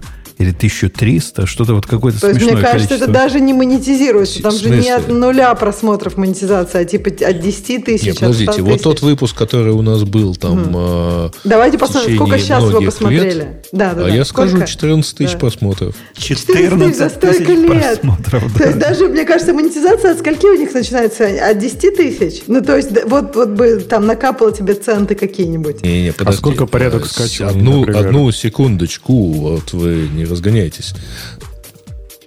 Значит, э, да, это вот тот стрим, который шел 3 часа. Э, значит, сейчас посмотрим. А, у него, э, значит, э, помимо этого просмотра на, самого, на самом стриме, значит, э, у него было еще 12 тысяч просмотров потом. Значит, в чате было 783 сообщения. Кстати говоря, в пике его смотрело 530 человек. А я думаю, что, в принципе, на тот момент было более-менее соответствовало вот, там, нынешней, например, статистике. Да, А, да- да ни разу. Ты, ты возьми любой наш выпуск, который столько лет пролежал, и посчитай на... э- это не, даже не Подожди, про- подожди, а он где пролежал? Правда же, что все наши выпуски пролежали в одном, э, ну, то есть они все скачаны и так далее. На этот выпуск попали только те люди, которые либо видели его в тот момент, когда его смотрели, либо потом, например, спрашивали в чатике, а там был какой-то видеовыпуск, дайте ссылку. Конечно, и от далее. этого, этого выпуска, поскольку он был единственный, первый и, и вообще особенный, наоборот, цифры должны зашкаливать вверх, а не вниз. Это, это палка о трех концах, Грей. Я, я просто абсолютно уверен, это никому не надо. И я пробовал делать подкасты, ну, выкладывать на YouTube в виде аудио, и мы с вами пробовали в виде видео. Никому это не надо. Ну, никому. То есть, исчезающий малому проценту. Если нам это надо для рекламы, ну, возможно, это какой-то довод. Хотя мне не то, тоже не кажется этот э, канал монетизации чем-то реалистичным. Ксения, я не зря вас, э, уважаемая, ткнул палочкой. А пришло, пришло время тебе с митинга действительно прийти из, из своего фина в наш тек Контрибьютить активнее. и, да, и, вы- и выбрать очередную тему. Так, мне уже скоро уходить, поэтому надо какую-нибудь классную тему выбрать. Так, что я сегодня еще читала? О, ну что, будем говорить про... О, кстати, давайте вот про это, я это читала. Э, тесты только для миллионеров. Мне кажется, он потом тут... Ну, давай я начну. Э, Мне кажется, эта тема, на самом деле, немножко с митингами перекликается. Потому что там про что? Кстати, у нас же там была классная тема. Куда вы ее зарыли? Про стабилити и реалабилити-то. Она еще клевее. Уже эту Куда вы выбрали. ее зарыли? Вот, давай тут три абзаца Ты сейчас. уже часик выбрала и эту. Ну ладно, ладно. Тем более я тут уже руки потираю, Ксюша. поэтому- Да, я так поняла. Ладно, хорошо. Надеюсь, Ладно, свои. э, про, про тему протеста. То есть там чуваки говорят, что вот, если вы стартап, то вам надо много-много сделать разных версий одного и того же, там Angry Birds, я не знаю, сколько у них там написано было версий, там 50, Э, и пока вот эти, все эти версии делаете, тесты вам не нужны. А если вы их пишете, то тесты нужны только многомиллионным компаниям или там миллионерам. И мне кажется, что тут совершенно, как обычно, все перемешано, как там stability и reliability эм, статье. То есть идея-то какая? Есть у тебя какая-то бизнес-необходимость. Например, я не знаю, если ты стартап, и там у тебя должна быть там, ты не Angry Birds, а у тебя там ты какой-нибудь стартап финтеке, и у тебя там есть какие-то места, где там какой-то очень там адский стейт машины, да блин, нужны тесты. Это потому что в этом смысл твоего продукта. Не будут у тебя тесты, там может быть какие-то неожиданные сайд-эффекты и будут проблемы. Это, например, один вариант. Другой вариант, да, ты клепаешь игры, и там, ну, с играми, опять же, там у движка, у, там, у стейт-машины можно сделать тесты, у UI, ну, не- нет эффективного пока способа сделать там тесты для UI, там скриншот-тесты не очень флейки. То есть идея какая? У тебя есть продукт, нужно понять, какой у тебя продукт, и оттуда уже смотреть, там, тесты тебе надо писать, тесты тебе не надо писать, а не пытаться найти какой-то, ну, не знаю, четкое правило, всегда тесты или никогда тесты. И быть довольным, что ты там, не знаю, решил, нашел какое-то золотое правило, и вот сейчас ты его заиспользуешь, и, и все будет хорошо. Вот. Не, у него какая-то странная ассоциация, что у него, типа, написание тестов тебя лишает денег. А вот если ты не будешь писать тестов, то сразу деньги посыплются на тебя ну, так пачками. Грей, который вышел до этого, он же тебе говорил, один программист за 5 минут может, а второй будет как, как дебилина тесто да. писать. А еще знаете, что бесит, вот как что мешает делать нормально продукт? Вообще новые строки. Вот перенос строки прям раздражает. Лучше его не вставлять и писать все в одну. И будет гораздо удобнее, можно больше денег заработать. Не, да меня, нет. меня больше всего раздражает не то, Леха, а то, что программу еще отлаживать надо. Прикинь, написал программу и выкатил в продакшн. Еще и сэкономили целый этап. Да, а юзеры потом посмотрят. Не, они там говорят, работает. что ну вы можете немножко потестить свой продукт, но чуть-чуть. Ну, Нет, кстати, ну, кстати, интересно, Ксюша, вот это, это и у него это скользнуло, и ты сейчас тоже это сказала, что потестить продукт. Тесты это вообще в смысле, не протестирование. У него, у него в статье, я просто да, про... ну ты ее процитировала, да, да в этом смысле. Но тесты это вообще не про баги, не про тестирование. То есть тесты это, ну, совершенно скорее перпендикулярно тестированию и багам. То есть наличие тестов не значит отсутствие багов и, и, и вообще ничего не значит. Тесты, я говорю, это спецификации больше, это, это, это не тест. Их неправильно называть тестами. Наша вся индустрия нам врет. То, что мы пишем, это не юнит-тесты, это спецификации. Они могут тоже врать и содержать баги. Но они, они, конечно, могут и врать, и содержать баги, но в какой-то момент тесты все-таки становятся тестами. В тот конечно. момент, когда ты когда ты, например, делаешь что-то или иное рефакторинг, и э, одна из, одна из целей вот этой всего, что ты не называешь тестами, это убедиться, что все еще что работает так же. актуальны, да-да-да. Но это, это, можно их и не тестами называть, но по сути ты тестируешь то, что поведение не ну, поменялось. Я к тому, что, мне кажется, я-то пытался сказать, что типа э, такая логическая ловушка, что люди это путают потом с тестированием. И популярный вопрос, типа, вот вы пишете тесты, а баги все равно у вас есть. Типа, ну да, но тесты это же вообще не про баги, правильно?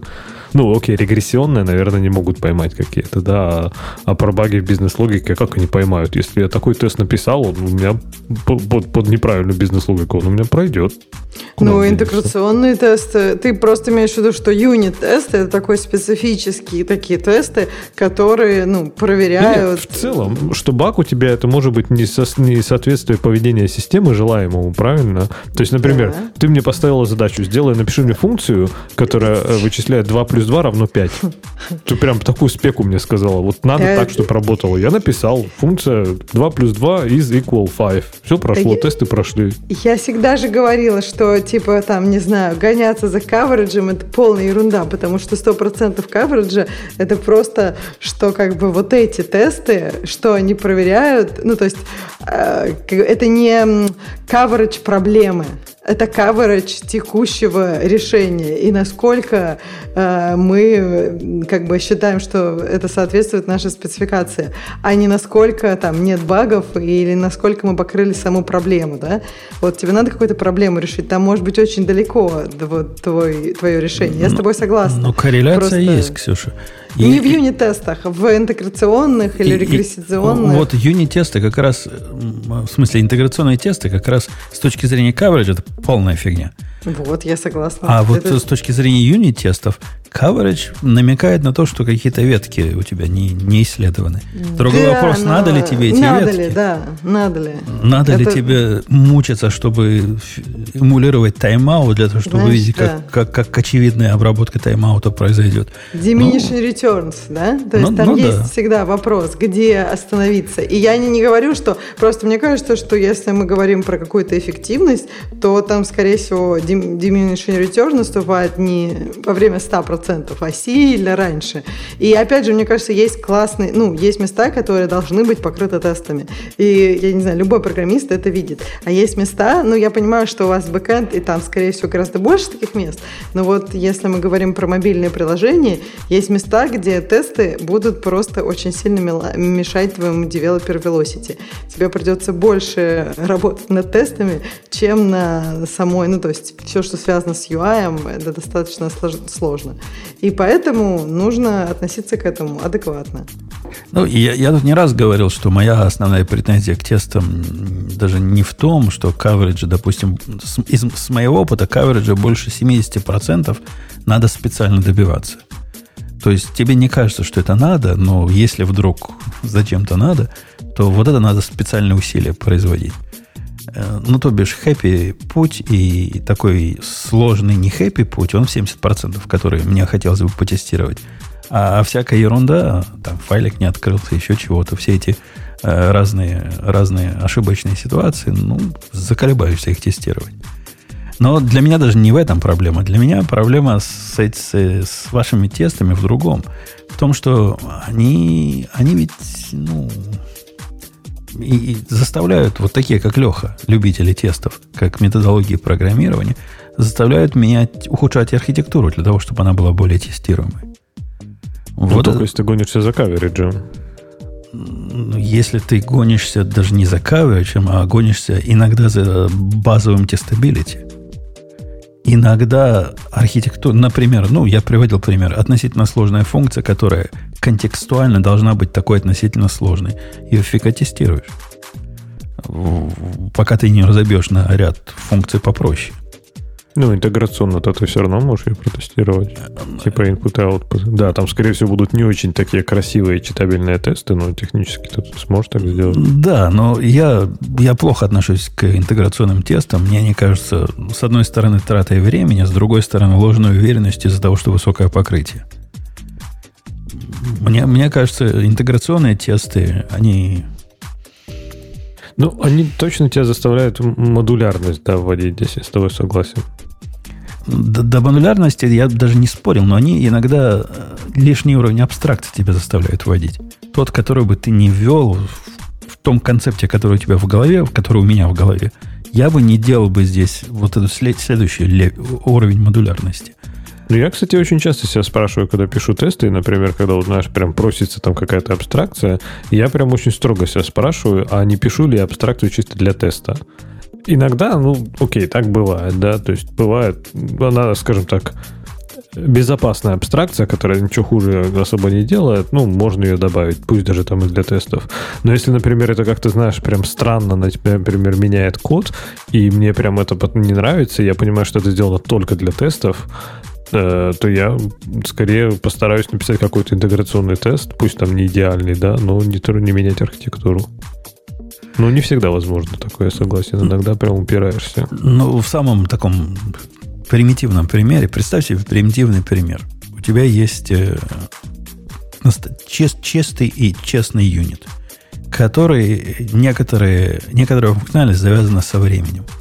Завязана с time now – это, это ведь ад, да, тестировать, ты же понимаешь? Да, это, вот это хороший пример того, что, типа, да, так бы ты не стал это делать, но тут приходится какой-то клок туда передавать, там, или now функцию. Приходится да. какой-то интерфейс вот передавать это, или функцию, которая это FN now. Да, да. Это пахнет, правильно? Но без этого ты не это, протестируешь. Это, это не очень. Это вот хороший пример, да, того, как, типа, по-другому никак, и, и типа, и так плохо, но и по-другому никак, да, здесь я согласен.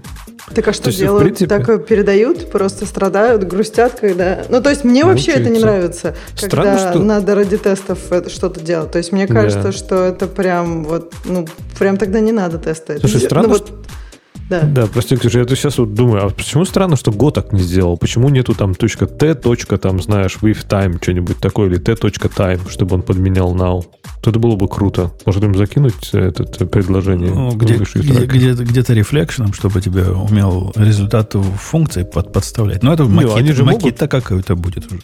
Так нет, что, они же внутри же могут поменять реализацию функции now, правильно? То есть ты же можешь делать, например, t.env, и тогда у тебя это будет внутри environment только для этого теста.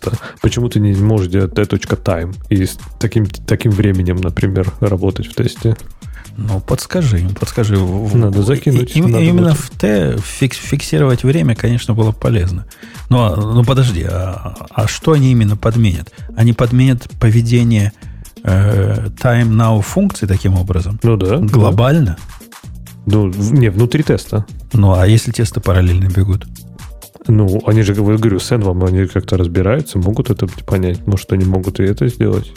Черт его Было бы круто. Я не знаю, я не знаю, как это сделать правильно, без изменения глобального состояния. Но было бы круто, если бы они смогли. Чтобы у тебя внутри теста ты мог указать точное время, которое у тебя вернет time.now. Ну да, да. Ну а, а с точки зрения такого канонического подхода, конечно, должен быть какой-то объект, у которого есть какие-то методы, а не глобальные методы. Если бы тайм давал, не знаю, клок, и, и у которого был бы... Ты вместо него просто интервейс передавал бы, у которого метод now, да и все. Ну, тоже звучит не особо, но если бы такое было на уровне языка, на уровне std то как-то с этим все бы привыкли жить. Да, ну да. Э, окей, окей. В общем, мы с Ксюшей не согласны, да? Я, я не помню Ксюшину позицию, но я чувствую, мы с ней не согласны. Да, потому что мне надо бежать. Вы с ней не согласны с автором или друг с другом? С авторкой. С Ксюшей не согласны.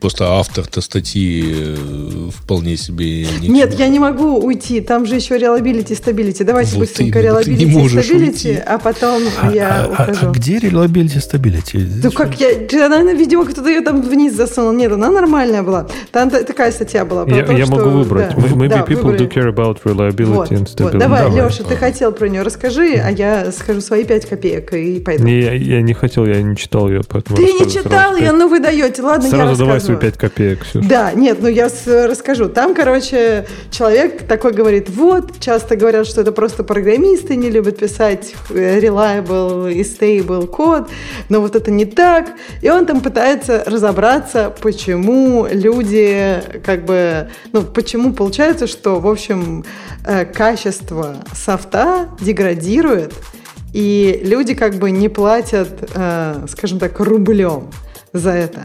И он там рассказывает, что, ну, с одной стороны, вот есть такая шутка, что вот Amazon, если бы они там ускорились, они бы там много миллионов денег заработали, например. Вообще-то это не шутка. Слушай, вот э, можно это обсудить, Это их что... собственная статистика, что у А. них 100, ми- 100 миллисекунд. Ради чего они разрабатывали AWS. Но я вижу, что Да. здесь он пишет, что это, да, Ага. мим. Да, да, но просто, понимаешь, мне кажется, что если они ускорят э, и эти 100 миллисекунд сохранят, то они как бы денег потратят. Ну, то есть A- AWS тоже денег стоит. И вопрос, где там будет, сколько они заработают, э, сколько они потеряют. Фишка в том, что у Амазона как раз нет большого количества конкурентов. Он, как, он там часто приходит к тому, что да, если это твое конкурентное преимущество, иногда это классно, как у Хрома. Но если у тебя, в общем, нет конкурентов, то, может быть, это не то, где тебе нужно заморачиваться. Там он разные примеры приводит. Например, часто бывает, если мы говорим про enterprise приложение, то тот, кто платит за приложение, его не используют, например. Дальше он говорит, что пользователи, они, в общем, не ищут э, как бы удовлетворения, скажем так. И вот мне кажется, вот это очень правильно. То есть, если какое-то приложение удовлетворяет, в смысле, оно покрывает твою потребность, решает твою потребность, то э, как бы там очень маленький, мне кажется, маленькая есть возможность, э, чтобы вот какое-то другое приложение было каким-то особо приятным, и все пользователи туда побегут. Вот у вас есть такие примеры, где вот приложение, но именно вот их фишка — это reliability и stability, и все выбирают вот то приложение, а не какое-нибудь дефолтное? Ну, конечно, если же тормозит и глючит, то мы переходим Нет, на... так до, до какого, а вот до какого, эм, вот где-то граница, где ты скажешь тормозит и глючит, а где ты скажешь как бы да ок, Вот понимаешь? я, я тебе скажу, где граница. Давай. На днях у меня этот процесс произошел. В течение лет много. Ну, не скажу, что 10, но бли- близко к тому я пользовался программой, которая делает скриншоты с моего Mac, которая называлась Mono или Mon, Moностep. Monosnap есть. Monosnap. такой, да. Я им пользуюсь. Во, Грей до сих пор пользуется. У этой программы в последней версии на всех моих компьютерах появился один и тот же баг. Э, Видимо, это связано с моей какой-то средой, но у меня везде среда одинаковая, оно виснет. То есть он в состоянии, я сделал фоточку, все у меня серенькое, и все. И ничего сделать нельзя. Фокус он на себя перехватывает, не работает.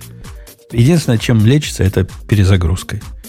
То есть происходило это ровно два раза. У меня за, за последние, за этот год, за 2023 год, мне этого хватило, чтобы пойти искать конкурента, который умеет делать то же самое, но не виснуть. Это про то самое reliability. Она недостаточно для меня reliable.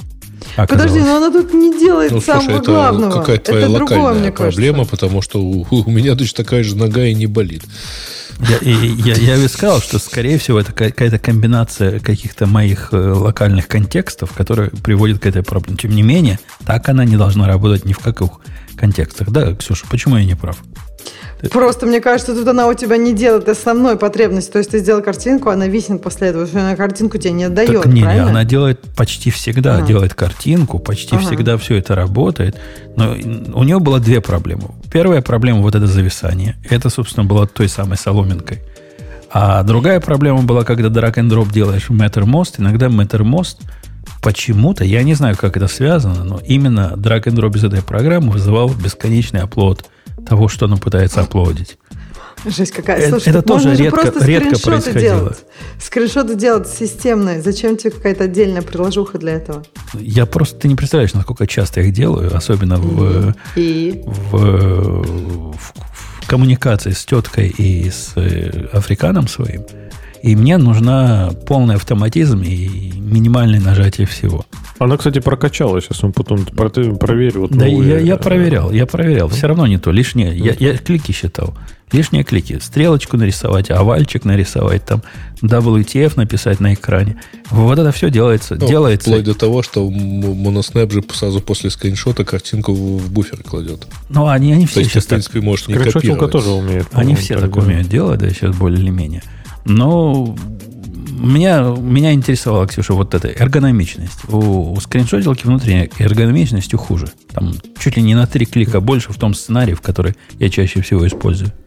Просто, А мне по поводу- кажется, тут я хотела бы сказать, что если у тебя и так, в общем, есть альтернатива очень простая, и тебе нужна была эргономичность, и они тебе ее не дают, ну, то есть, как бы это понятно. Тут другое, например, я не знаю, Reddit приложение. Ты, я так понимаю, используешь его. Оно, ну, я не знаю, оно не прекрасно. Мы все это понимаем. Электрон Ну, же. Ну, оно стрёмное, да, какое-то странное, я не знаю, я прям в шоке. Ну и И Reddit все- приложением кто пользуется? Вся Apollo пользуется, потому что оно нативное, правильно? Так нет, ну а, а, а Apollo прям классная? Надо Да подожди, попробовать. Reddit приложение для, а- для iOS вполне Да. Ну, оно, вот я про, Оно- я, оно я сделано- не Apollo пользовалась, я пользовалась стандартным, оно похоже на нативное, но оно стрёмное. Э, если я что-то не понимаю, расскажите мне, потому Не-не, что я а- не, не, не а- фанат оно, Reddit. а- оно стрёмное, и не делают его хуже и хуже. Э, Это факт абсолютно медицинский. Так, я с ты тобой же им полностью пользуешься? согласен. Ты же им пользуешься? Я им пользуюсь, потому что Apollo-то не развивается больше. Apollo-то превратилось в то самое Reddit-приложение. Ты пользуешься просто старой версией этого приложения, по сути. Если ты пользуешься Apollo. Это я Лехе говорю. А, ну, да. Нет? Да, я пользуюсь им, потому что альтернативы особо нет. Но, например, когда я в свое время выбирал приложение, чем Hacker News читать, я с одного на другой переходил, пока не нашел то самое, которое, которое правильное. А, Мне просто кажется, что тебе нужен контент Reddit, правильно? Ты хочешь контент Reddit. И даже если это... Вот, то есть, смотри, думаешь, если Reddit сейчас сделает офигенское лучшее приложение, я, например, пойду читать Reddit? Да нет, я не хочу читать Reddit, я не пойду читать Reddit из-за приложения. Не, Ксюш, смотри, я, я, кстати, я читал эту статью, я вспомнил, да. И мне кажется, статья абсолютно возмутительная. Вот это, точнее, никак не статья, а вот этот посыл, что на самом деле люди... э, Как раз статья прекрасна тем, что она развенчивает вот этот возмутительный посыл, что людям, да, пофиг на performance. Да не пофиг нам, людям, пользователям на performance. Это программистам пофиг на performance.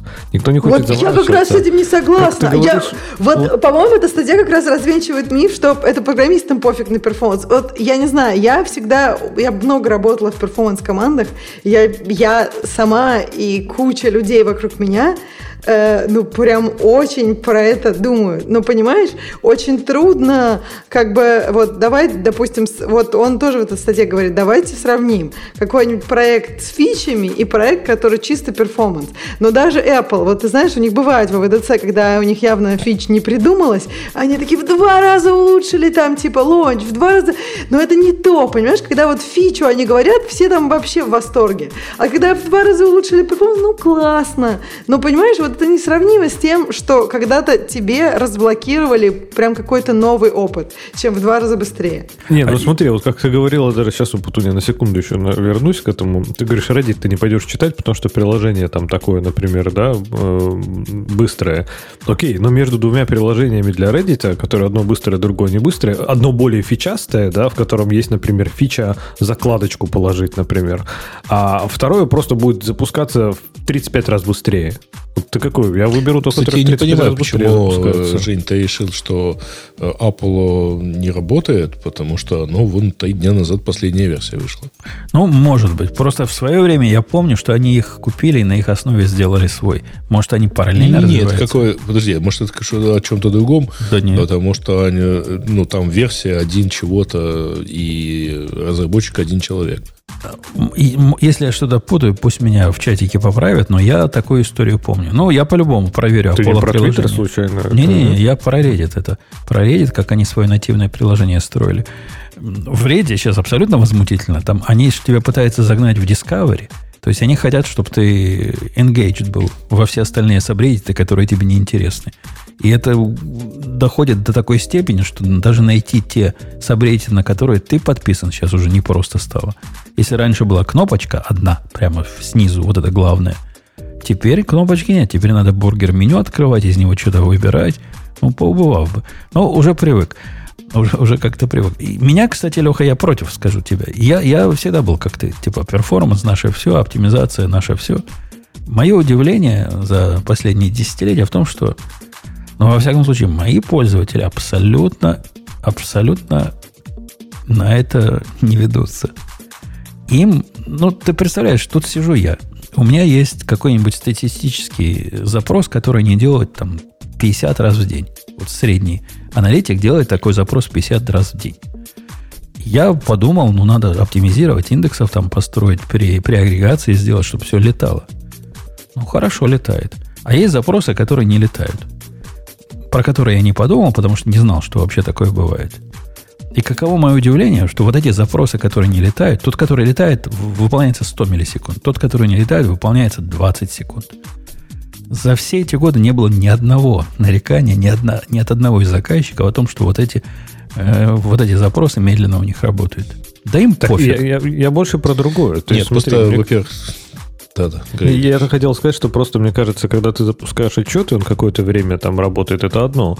Я имею в виду performance в том смысле, что именно вот performance как отзывчивость интерфейса, да, то есть если у тебя нажатие любой кнопки будет занимать 20 секунд, а у конкурентов это будет 100 миллисекунд, вот тогда э, это будет, мне кажется, чудовищная разница, и тогда даже если ты там какие-то чудо-анализы делаешь, и они не делают, твоей системой пользоваться невозможно, а их системой пользоваться можно. И это вполне может быть конкурентным преимуществом. На мой взгляд, и после того, как ты нажал кнопку, и наш, э, это, по-моему, еще китаец наш рисовал, э, рисует какой-нибудь там экранчик ожидания, то есть они знают, что надо ждать. И после этого считается вот это 20 секунд, на мой взгляд, это абсолютно непотребный user experience. Но это оказывается только на мой взгляд. На их взгляд так, это ну нормально. Так это отчеты не раз в день генерят, правильно? Ну, они всего отчетов 50 генерят. Сколько таких именно я не знаю, но генерят какое-то количество. Не, ну, Мне кажется, вот... То есть э, не происходит после каждого нажатия клавиши? Ну, каждое нажатие клавиши в среднем по, в целом как-то оптимизировано. Но некоторые не оптимизированы. И я ожидаю до сих пор хотя бы одного человека, который придет попросит, тогда я и это сделаю. Там как раз в этой статье тоже про это было, что юзеры, в общем, привыкли, что все работает не идеально. Я как раз, мне кажется, Леша, Леха тут тронул на, по поводу э, того, что юзеры ожидают. Как раз юзеры ожидают обычно, что кнопка, само нажатие кнопки будет быстро. Ну, то есть там 300 миллисекунд это прям край. Поэтому, например, какие-нибудь вот такие удаленные штуки, они не особо, ну, какой-то там в, там, удаленно работать за компьютером, обычно люди не очень любят стриминг сейчас, но там другие отдельные вещи, то есть там по-другому. А, но вот когда у тебя что какая-то операция длится долго, и тебе приложение об этом внятно сообщает с каким-то там прикольным прогресс-баром, люди обычно готовы ждать. Ну, они ну, чувствуют, что они in control, все нормально, в чем проблема? Не факт, кстати, Ксюша, вот я, я уже говорил, что я перешел, например, сейчас на Apple Music, да, одна из причин, одна из причин перехода в том, что, например, тормознутость именно UI э, Spotify меня просто достала. То есть он какой-то прям вот, я не знаю, он как... Да он он электрон, тормозной, он реально И тормозной. Ты не пошел знаю. на Apple Music, Apple Music Да. приложение, UI которого мне просто хочется просто убить мой телефон. Нет, Я не знаю, UI, просто да, у них чё- такой UI. Вот мне хочется сказать, чуваки, ну вы потестите, вот A-B тестинг, Нет. вам просто вот надо. У вас Хочется найти разработчика Apple Music и повести его поговорить о Фейсбуке. User Experience. User Experience у Apple Music, он, конечно, портал ват. Как там управление подписками, это я вообще не Ой, знаю, кто да. писал. То есть это нормальный, нормальный человек такой не напишет никогда в управлении подписками и прочее. Но окей, я разобрался с 27-й попытки, потратив 4 часа времени. Кое-как я там настроил эту подписку. По-моему, потерял какие-то деньги, пофиг, неважно, работает.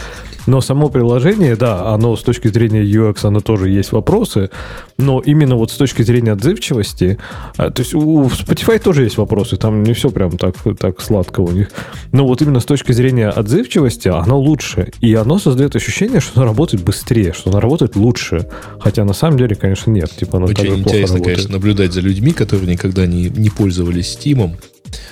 Они обсуждают какие-то Почему Steam я пользовался? Ну, Steam, нет, Steam вот да, хороший пример, да. То есть Steam это... Леха, я должен Это, признать... это ад. Это гораздо больший ад, чем любой сервис, который ты можешь повести еще. А я А должен... что там такого, расскажи, я не пользовалась. Там просто все. стало. Вот полный Ну, ну, игнор про- всего, чего можно себе представить с точки зрения UX.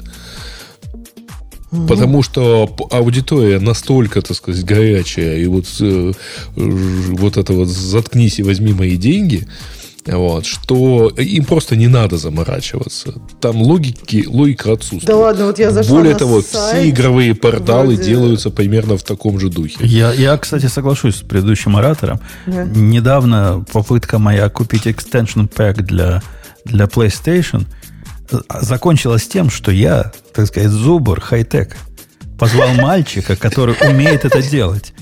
И мальчик долго тут тоже ковырял репу, говорит, что вроде раньше так работало, теперь так.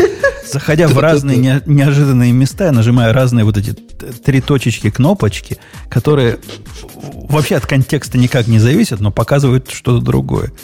Это, это было, да, это был позор. Слушайте, а что вот у них? У них какая-то проблема. Вот, вот игры, музыка, как будто вот нельзя это сервить им не надо. nice. Вот не надо, я Ксюша, согласна. Да. Вот люди стоят и кричат, возьми мои деньги. Зачем ты в этом месте будешь оптими... Ты даже платеж не оптимизируешь. Процесс Да. платежа тебе не волнует, если там 20, ра- ну там два раза выскочит ошибка, а на третий раз а, ты провалишься в 404, потому что пользователь все равно заплатит тебе деньги.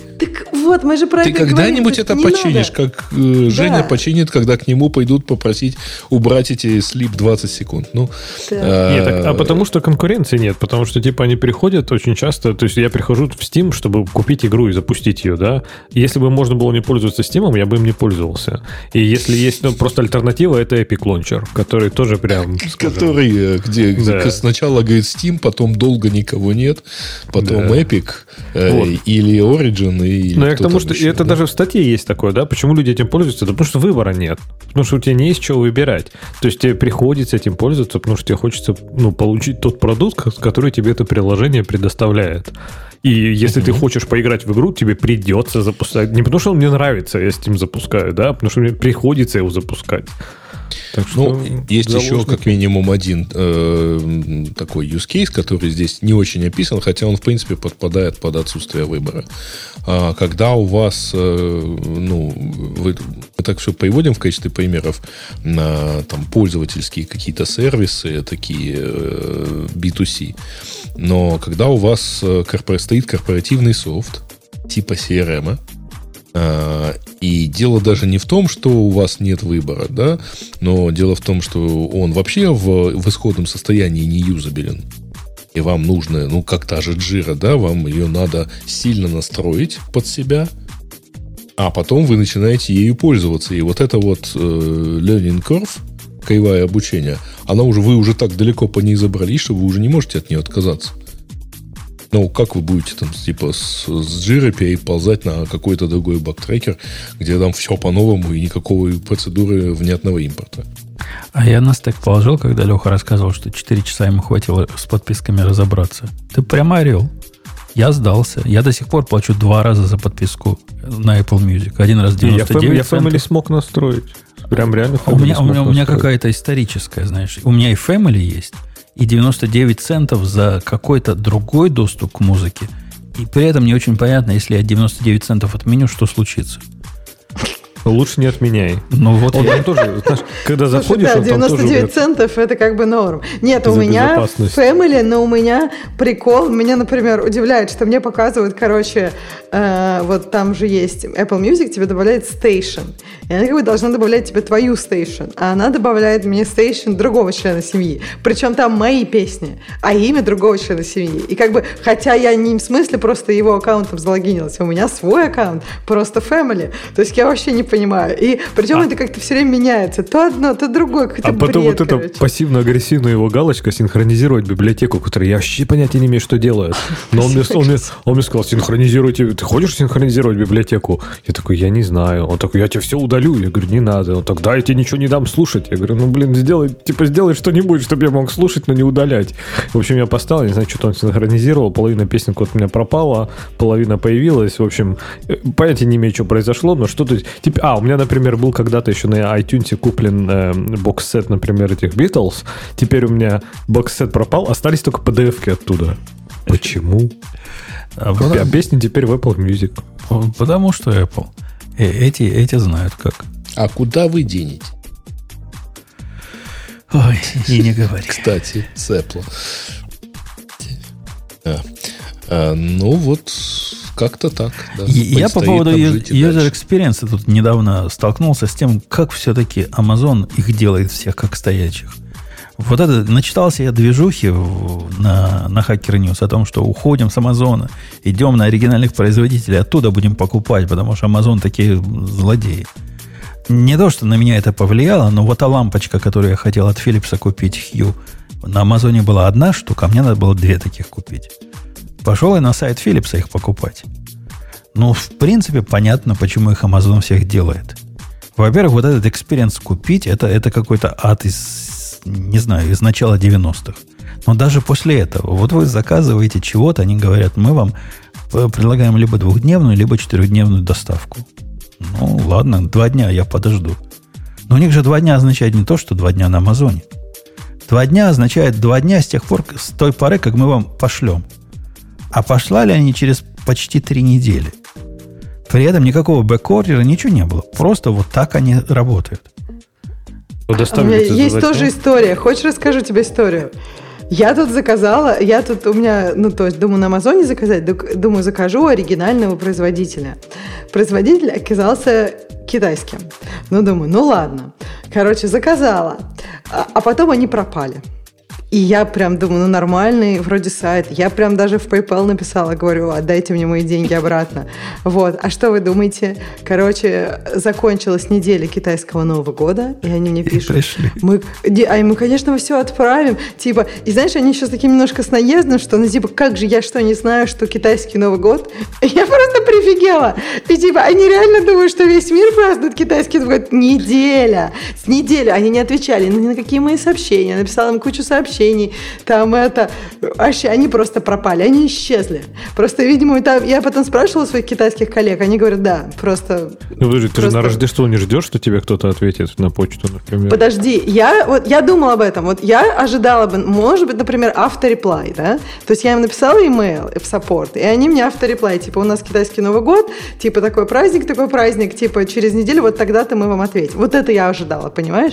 Я, ну просто, ну это же дичь какая. А еще я ожидала, что если у тебя international, ты работаешь на разные страны, то, может быть, ты, например, возьмешь какого-нибудь чувачка на час, не на сколько это в другой стране, который, ну, например, я не говорю, что в Америке, например, из Китая можно в Индии взять человека, который, у которого нет китайского Нового года, который будет отвечать. Ну, блин, ты international компания, понимаешь? Я уверена, что на Амазоне мне, блин, шипали бы вот все как надо. Вот мне кажется, что Амазон делает это просто, ну, достаточно international. А если это компания в Слушай, какой-то ты- стране, У тебя какой-то, знаешь ли, американский шовинизм. причем тут американский шовинизм? Ну, потому что я регулярно стал... стоит? Слушай, я регулярно сталкивался с ситуацией, когда, значит, ну, да, изв- извините, но у нас Veterans Day. И, Amazon, казалось бы, ну возьмите тебе... кого-нибудь на всю Европу одного отвечать, так сказать, на это. Это тебе Amazon такой отвечал, Грей? Да, я что-то а? вообще в шоке. Amazon? Нет, не, не, а, а, не Amazon? про Amazon у меня есть шикарная другая история. Вы хотите сказать, что у Амазона супер понятные, э, супер понятные интерфейсы и все там хорошо и быстро? Нет, и мы не про интерфейс говорим. Мы говорим а... про эффективность сервиса. Интерфейс у них, прямо скажем...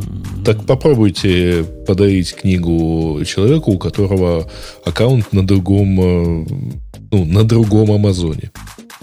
Ну, edge case, так сказать, не, не проработан. Не, меня, меня больше всего штырили японцы. Я всегда считал, японцы это же такие обязательные люди, которые кланяются постоянно. И, и, Извините. И у них работа, вот это, ну, фанатики работы. Мы все это знаем, правильно? А я, я слышу, Грей, ты тоже пытался что-то у японцев напрямую заказывать. Что значит пытался? Я, я ездил в Японию и перед этим разговаривал с ним. То есть японцы и немцы это две нации, про пунктуальность которых какая-то вот, ну, про пунктуальность и обязательность мемы. которых какие-то странные мемы. Я у японцев напрямую заказал стеклышко для одного из моих э, шлемов. Да, стеклышко они сказали, сейчас нету, через две недели шиппинг будет. И, по-моему, они сказали, поскольку international, то может неделю идти. Ну, то бишь, я мог бы ожидать через месяц, что точно придет. Я его получил, в конце концов, но через 7 месяцев.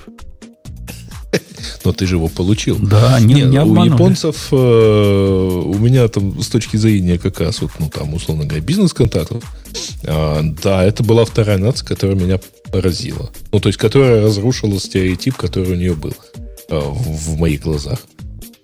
Потому что когда человек, получая письмо, три раза на него смотрит и через две недели отвечает словами «Извини, оно у меня в спам попало», ну, это как-то... Что-то я, я, я немного иначе про это думал. Но с немцами было круче. У меня просто э, из трех встреч чудом состоялась одна. Э, потому что тот... Потому что э, немка, которая должна была пойти на встречу, она была в отпуске, вместо нее пришел Билл Гейтс. Иначе бы она бы тоже не состоялась. В общем, много, много всяких мифов. И один из этих мифов говорит, что через два часа мы обычно начинаем тему наших слушателей. Поддержим Это, его? конечно, миф, но давайте попробуем. Давайте. А, первая тема про увольнение не все так плохо, как кажется. Дальше идет ссылка на э, Скотта Гэллоуэя, у которого там большое довольно эссе, но в действительности про увольнение, ну, Скотт не раз повторял про то, что э, ребят, ну, это, и это довольно, так сказать, реальная история. Нынешние увольнения, они э, ужасные, кошмарные, если не знать, что все эти компании, которые сокращаются, до этого набрали в 4-5 раз больше. То есть Amazon, увольняя 18 тысяч человек, перед этим за два года набрал 700 тысяч. А мета, которая увольняла 11 тысяч человек, перед этим с 2020 года набрала 42 тысячи человек. То же самое Google, то же самое а, Spotify даже там утроился в размере и потом уволил аж 6% населения. Ну, слушай, есть а, же еще, естественно, отток у них, правильно? То есть народ же просто увольняется, поэтому я так понимаю, что они набирают запасы всегда, потому что, типа, всегда кто-то уходит. Это, это как-то... Леш, ну, разница, извини. А, разница. Все равно, все равно 11 тысяч сокращенных против 42 нанятых. Но вы понимаете, что все еще не закончилось. Э, все, не, конечно, не закончилось. Но вот э, интересная же история, я вот не помню, мы ее обсуждали или нет. Э, э, чувак, который уволился и в прошлом году из Гугла, его Google купил вместе с его стартапом два года, ну, в 2020 году. Так вот он говорит, что он к лету 2022 года а, дольше работал в Гугле, чем примерно процентов 45 его окружения. Там от 40 до 50, где-то так он упомянул. А с кем он был, ну, с кем он был знаком в. А, а, а вот, вот эта вот история, ну, я, я верю в то, что есть такая история, о котором вот Гимлис часто у нас в комментариях говорит, как невозможно. Ксюша подтверждает, что все стало плохо. Э, это чисто долиновская проблема. В смысле, я не говорю, что все стало плохо. То есть из моих знакомых, которых, которых уволили, например, я так понимаю, что как бы работу найти можно, просто не на те деньги. То есть, э, ну, и это нельзя сказать, что, ой, плохо, капец, мы сейчас все умрем. Не, ну, ну подожди, не на те деньги. Вот, например, в этом, с Amazon... в этом был весь понт, на самом деле. Не-не-не, тут, тут же тоже надо этих э, от котлет э, котят отделять. Но вот с Амазоном сейчас история, да, что угу. они теперь зарплаты меньше будут получать. Типа угу. урезали им зарплаты. Угу. Ну, это им не зарплату урезали. Это у них э, их сток рухнул там на, на 40%. Слушай, вот это вот, ну, как бы, я тут, я не знаю, правильно я или тебя поняла, но мне кажется, что у меня всегда было отношение к стоку, как, ну, это какая-то дополнительная компенсация. То есть это не часть твоей зарплаты. Меня удивляет, когда люди считают это частью зарплаты, и, соответственно, когда эта часть меняется, они говорят, мою там зарплату уменьшили, мне там меньше платят. Ну, как бы, ну, это такая рискованная часть зарплаты. То есть она по определению такая, то у нее да, определение но, но у них же 20 лет оно работало в одну сторону, ну, такая у людей что? логика, а теперь ну, перестала. Значит, слушай, добавьте нам зарплаты. Нет, мне кажется, во-первых, во-первых, э, я, слушай, я буду очень удивлена, если кто-то кому-то добавит. Я не видела таких историй. Всегда компании говорят, э, ну, как бы просто напоминают, что в этой и был такой договор, что это рискованная часть зарплаты, не, ну, она Amazon, может стать Am... больше, меньше. Это не их, как бы, это не задача Амазона держать свой сток. У Амазона есть там специфика. Они знаешь, что делают? Не что? знаю, в курсе ты или нет. Они смотрят, если твой сток вырос, там, по-моему, на 15% за прошедший год, ага. то это считается, что твоя компенсация общая подросла достаточно для того, чтобы тебе не надо было пересматривать в сторону увеличения. То есть они такие хитрые, понимаешь? Они, mm. да. Но Нет, вообще... но это тоже как-то сники, мне кажется, если честно. То есть я такого тоже не слышала. Я не слышала там Google, Apple, Microsoft, по-моему, так никто не делает, но... что, ну, это странно. Нет? Но вообще по логике э, применения вот этих всех вещей типа RSU и так далее, после выхода на IPO и всего прочего, ну, действительно, это вот э, все, что касается опционов, ну, там, точнее, не опционов уже, это все-таки, ну, как бы все-таки это предлагается как часть компенсации.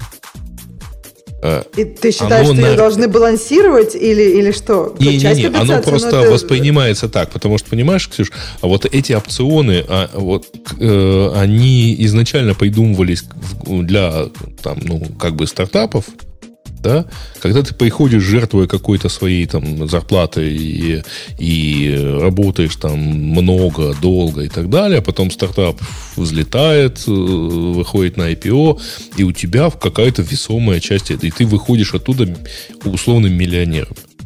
Ты, мне кажется, про опционы сейчас рассказываешь, а не Я про сейчас и говорю про опционы, уже... а вот то, Нет. что сейчас... Но оно же плавно переросло как бы вот во всех тех компаниях вот в такие вот э, restricted stock units, э, которые э, формально, в принципе, являются тем же самым, тоже куском опционного пакета. Ну да. Ну, это, это, да, но формально это тоже кусок опционного пакета, но, да, а... который распределяется между сотрудников. Но теперь э, ну, ты уже не сможешь стать миллионером, ты уже ничем не жертвуешь, ты приходишь на рыночную зарплату, ты получаешь это, это у тебя такой бонус, который как-то все-таки коррелирует. Это тебе про это говорят в найме, а не потому, что ты пожертвовал жизнью за идею, да, и пришел в нулевой стартап ну, там, ну, убиваться. Ну, вот, это, вот эта идея, о которой ты говоришь, она раньше, до того, как стала популярна, э, вот такие способы участия в разделении прибыли, так или иначе, называлась бонус, привязанный к перформансу. И раньше это было гораздо хуже, поскольку какой перформанс, какого отделения всей компании, не всей компании, как его считает, кто его считает, никто не знал. В результате на вот этом годовом собеседовании тебе говорили, ну, вот, ну, как-то тебе не положено, поскольку общий наш перформанс оказался не таким. Откуда, кто, кто... Теперь же это понятно. Я наоборот за. Вот есть теперь метрика, по которой меряют всех примерно одинаково. По-моему, Подожди, это правильно. а по какой метрике? По стокам? Там же есть э, у тебя ревеню и все такое. Причем тут стоки-то? Стоки, они как бы, ну, могут не отражать на самом деле... На самом деле, а, чего не отражать? Ну, твой финансовый отчет этого года. Они просто могут в разные стороны. Ну, например, я тебе пример дам. Стоки там был момент, когда во время пандемии стоки дичайше росли. То есть если, если ты должен был своим сотрудникам, ну, в смысле, если часть компенсации, да, они и так растут. Но я имею в виду, что если какие-то другие части, это, то есть твоя компания не перформит так хорошо, она в два раза не улучшилась. То есть как бы... У, у, и как, как бы... много э, людей, у которых эта часть была заложена, в, ну, там, появилась, была частью пакета компенсации, как много людей встали и сказали, мы слишком много получаем. Нет, Стоки я имею в виду, слишком что... сильно растут. Сделайте ну, с этим в традиционной, Ксюша, экономике я бы с тобой согласился, что, ну, действительно, по прибыли хорошо бы делать линейку. Но в современной экономике оно не так все прямо. И есть компании, которые вообще никогда прибыли не зарабатывают и, и не собираются зарабатывать. У них не, нет цели заработать прибыль. У них цель есть набрать большую базу пользователей и продаться кому-то задорого на ну выход и работы. куда это все пришло, я не знаю. Вот назови мне какую-нибудь успешную такую компанию. Которая, которая до сих пор убыточна или почти убыточна? Ну, в смысле, так ты считаешь, что это success? По-моему, сейчас всем понятно, что это не особо успех. успех. Но до того, как Маск пришел в Твиттер, он считался успешным в чем, если они никогда не зарабатывали денег? Как это они может быть успешный успех? денег, давайте, давайте ну, ладно. касаться. Долгая тема. Но если вы хотите пример компании, которая, а, извините, очень долго выходила на прибыльность, но считалась все это время успешной и революционной, Uber. А Тесла разве сейчас прибыльная, кстати? Тесла, до сих пор прибыльная. Тесла, Нет, Тесла, Тесла прибыльная. да. Но Uber, э, я не уверен, что он вышел уже. на Я не смотрел давно, как не обращал Тесла как раз... новости. Э, но максимум, что они вышли на операционную окупаемость. Я, я, я Ксюша, это не к тому, что да. вот эта старая экономика и новая экономика, какая-то из них более правильная, а к тому, что ну, есть условия, в которых э, мерить по, по цене стока, это в принципе разумно. И эта линейка, ну, не намного хуже, чем мерить по ревеню. Не, я, как бы, мне кажется, тут, э, если у нас компенсация в любом случае так распределена, часть у тебя будет подниматься э, в зависимости стока, а часть у тебя может быть пересмотрена в зависимости от успехов компании. Если компания считает, что ей так надо пересматривать, например. Просто, как бы, мне кажется, когда люди... Я, я не знаю, у меня нет правильного ответа, опять же. То есть, мне кажется, то, что я вижу в, ну, как бы в биг-теке, там, э, ну, твои стоки это как бы, ну, их не пересматривают. И я думаю, что просто, если бы, допустим, сейчас был бы ну, например, вдруг стоки бы падали, но все равно сейчас был бы такой период, когда все бы набирали, тогда, возможно, что-то бы придумывали, чтобы, ну, опять же, это такой competitive advantage компании. А так как, как сейчас все не заинтересованы никого набирать, то стоки падают, ну, падают нормально, больше Кстати, людей будет по-моему, а, а, по-моему, совсем э, найм закрыло очень считанное количество компаний. А то, что ты сказала, что, э, сказать, найти работу можно, но не на те деньги, так это одна из частей, так сказать, оптимизации. То есть выставить людей, которым платили много, и взять таких же, на которые можно платить меньше. Их же обратно взять к себе только на зарплату. Ну, можно поменьше. даже и их обратно. Ну, их обратно, наверное, не очень красиво, но таких же много. А, а кстати, а, а, а есть кстати. такие случаи? Человек типа ушел из Гугла и пришел в Google там из какого-то L7 на L5. Так, так, так делают люди? Ну, я, я не встречал, честно Мне говоря. кажется, нет. Я думаю, так не делают. То есть, мне кажется, что э, там в другую какую-нибудь компанию могут быть. Но сейчас, по-моему, наоборот. Сейчас берут как раз достаточно синер людей. То есть, мне кажется, немножко изменилась индустрия. А, то есть сейчас берут как бы очень хороших. Сейчас как бы про эффективность. То есть эффективность каждого работника хочет, чтобы, хочется, чтобы была выше. Раньше считалось, что надо брать количеством, а да, сейчас да, качеством. Да не, не раньше, последние три года считалось, что надо набрать года, всех, кто да, может разговаривать. Ты прав, да. ты прав. Ну а нет, мне кажется, на... это билдилось не три года, может быть, четыре или пять уже. Был очень активный найм. Просто э, последние три года он был какой-то уже прям крейзи активный. А последние лет пять он был достаточно уже активный. Ну, ну и ладно. Мы, мы успели найти своих работников. Мы, кстати, искали недавно, и у нас до сих пор позиции открыты. Сказать, что ломятся вот этими рядами желающие работать за, за хлеб и воду, как может показаться из всех этих отчетов про миллионы уволенных, так, такого нет. Не то, что так Ну, сложно, что как, они не готовы еще. как в сумасшедшие ковидовские годы, кого-то найти, где действительно процесс занимал, не знаю, 9 месяцев мы искали. И разговаривали со всеми, вообще, кто к нам обратился. Ну, сейчас у нас на, на одно резюме есть там пара-тройка человек раз в неделю, с которыми можно поговорить. Ничего такого. Три года назад так же точно было. Ну, напомню фразу из, там, по-моему, как раз трехлетней давности. Простите, вы верстаете сайты за еду? Нет, вы что? Ну, я через месяц перезвоню. Э, окей. Мы, мы про темы наших слушателей, да, говорим. Первую Да, мы- это была первая тема, да. Вторая тема про то, что количество вирусов для Linux выросло на 50% за год. То есть их стало два. Ну, я думаю, из двух четыре или еще что-то в эту сторону. Ну, это... Ну, За это время предыдущие два перестали собираться, наверное. Или, не смогли собрать весь мир, да. Поди собери, Э, да, там. Не, слушайте, там какие-то жуткие цифры на самом деле. Э, Там э, поквартально в 22 году их было 854 тысячи сэмплов. А потом их стало э, в д- 833 во втором квартале. Потом почему-то 75 тысяч. То есть в 10 раз меньше. А потом опять выросло вдвое. Ну, тут, а что такое сэмплы? Это, это абсолютное количество зараженных компьютеров они померили? Не-не-не, я так думаю, что это прямо количество ну, вирусов. 1,9 Угроз, миллионов это, э, это количество разных вирусов, которые тут на графике при- приводятся. Столько пользователей, столько пользователей даже нет у Linux. Откуда там столько этих Ну, вирусов? почему, почему нету? Ты что, в самом деле? Ну, тут 1,9 обижаешь. миллиона, мне кажется. Ну, Тут какие-то странные Окей. цифры. Вот это вот э, new Linux samples. Ну, ну, первый, А, то есть первый новые. график, первый график, он годовой, второй график, он квартальный. То есть циферки эти должны совпасть, Да. по идее.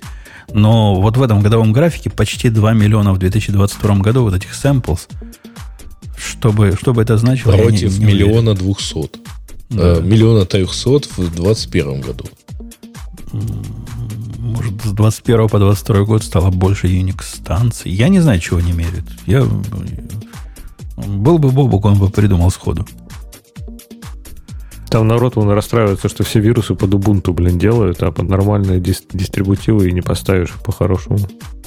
Ну, тут дальше есть э, другой график, который показывает, что, а, в общем, у Windows картина примерно похожая, только у них 70 миллионов было в 2022 году, а а в 2021 116, 116 миллионов. Э, То есть в два раза уменьшилось. Но все равно, в общем, когда они поддобавили Windows, тут вообще ни черта на графике больше не видно. Ну, вообще, все линуксоиды пусть срочно качают антивирус. Что- И что все это, сказать? между прочим, статистика Atlas VPN, и я что-то не очень уверен, что это э, вообще э, сколько-нибудь... Релевантно они являются продажей. А их продукт вообще- как должен, нет, должен, это да? точно про продукт. Э, но я пытаюсь понять... Да, да, конечно. Я захожу на эту страницу, первой строки написано «Your Пишет совершенно неправильно location. IP. Ну, IP они умеют понимать. Молодцы. ISP, Comcast, Cable, это правильно. Статус красным unprotected. Вот для этого красного статуса вся статья и писалась. А если Эм. интересно, под протоном туда зайти, оно будет protected? Я уверен. Надо Unprotected у попробовать, них наверное, сейчас. хар- хард- хардкодят там. А, я просто во время вещания не хочу Ну, кстати, проверить. они эту плашку, я вот пытаюсь понять, они никак не связаны с NordVPN. Потому что плашка очень похожа на то, что есть на NordVPN уже давно. Э, Protected Но- это означает спрятать свой IP-адрес. Ну, в смысле, без VPN, да. Да, при помощи Atlas VPN. Окей, понятно. Давай а если зайти с тему. другим VPN? Ну, это будет не настолько protected. А, окей. Так, а, из замедленного распространения Windows 11 сейчас решено ставить на компьютеры, которые считались для него слишком слабыми. Эм, ну, окей. А, Вин- Видно знал, на какие компьютеры она хочет ставиться, на какие не хочет. Да, да, там на какие-то она не ставилась. Окей. Именно Windows Она еще 11. выбирала, прикинь. А у нее мнение свое есть. Ну, слушайте, ребят, э, у macOS тоже сейчас не встанет на компьютер, свежий macOS не встанет на компьютер десятилетней давности. Так что, что, что вас удивляет? Не, ну статья-то как раз говорит, что там ограничение было типа не техническое, а больше какое-то, я так понимаю, маркетолог, маркетологическое. То есть просто они так решили, а теперь поменяли мнение. Так а с чего ты взял, что у Макаси не такое же ограничение? Десятилетней Да, давности компьютеры, они будут по сравнению с современными в 30 раз медленнее, наверное. И, и, в общем, есть технические резоны, Ну, почему я могу себе представить, от чего они не хотят ставить новую, более тяжелую систему. Ну, а здесь та же самая история, я думаю. Как Windows 10 Windows 11, между ними 10 лет прошло, то что ты несешь? Почему? То есть было- Во-первых, между ними прошло где-то 4 или 5 лет. Это раз. Во-вторых, э, они как раз э, на компьютеры, которые, условно говоря, сразу жили с Windows 10, по-моему, Windows 11 вполне ставилось. А на компьютере более старые вряд ли. То есть Windows 7 ты не проапгрейдишься на Windows 11. Ну, сейчас, наверное, можно. Уже. Я, честно говоря, не знаю, потому что ну, мне как-то Windows 10 на 11 инстанции хватало. Ну, окей. На мой взгляд, это не их собачье дело, особенно в том случае, когда они не контролируют, с- с- как Apple, с конца до конца и, собственно, с трудом представляют последствия установки на несовместимый компьютер. Дали бы нам выбирать, было бы хорошо. Давай следующую тему. Э, раскрыть, почему-то это написано ответом в, в предыдущую тему, я даже не знаю. Э, раскрыть секрет четырехдневной рабочей недели.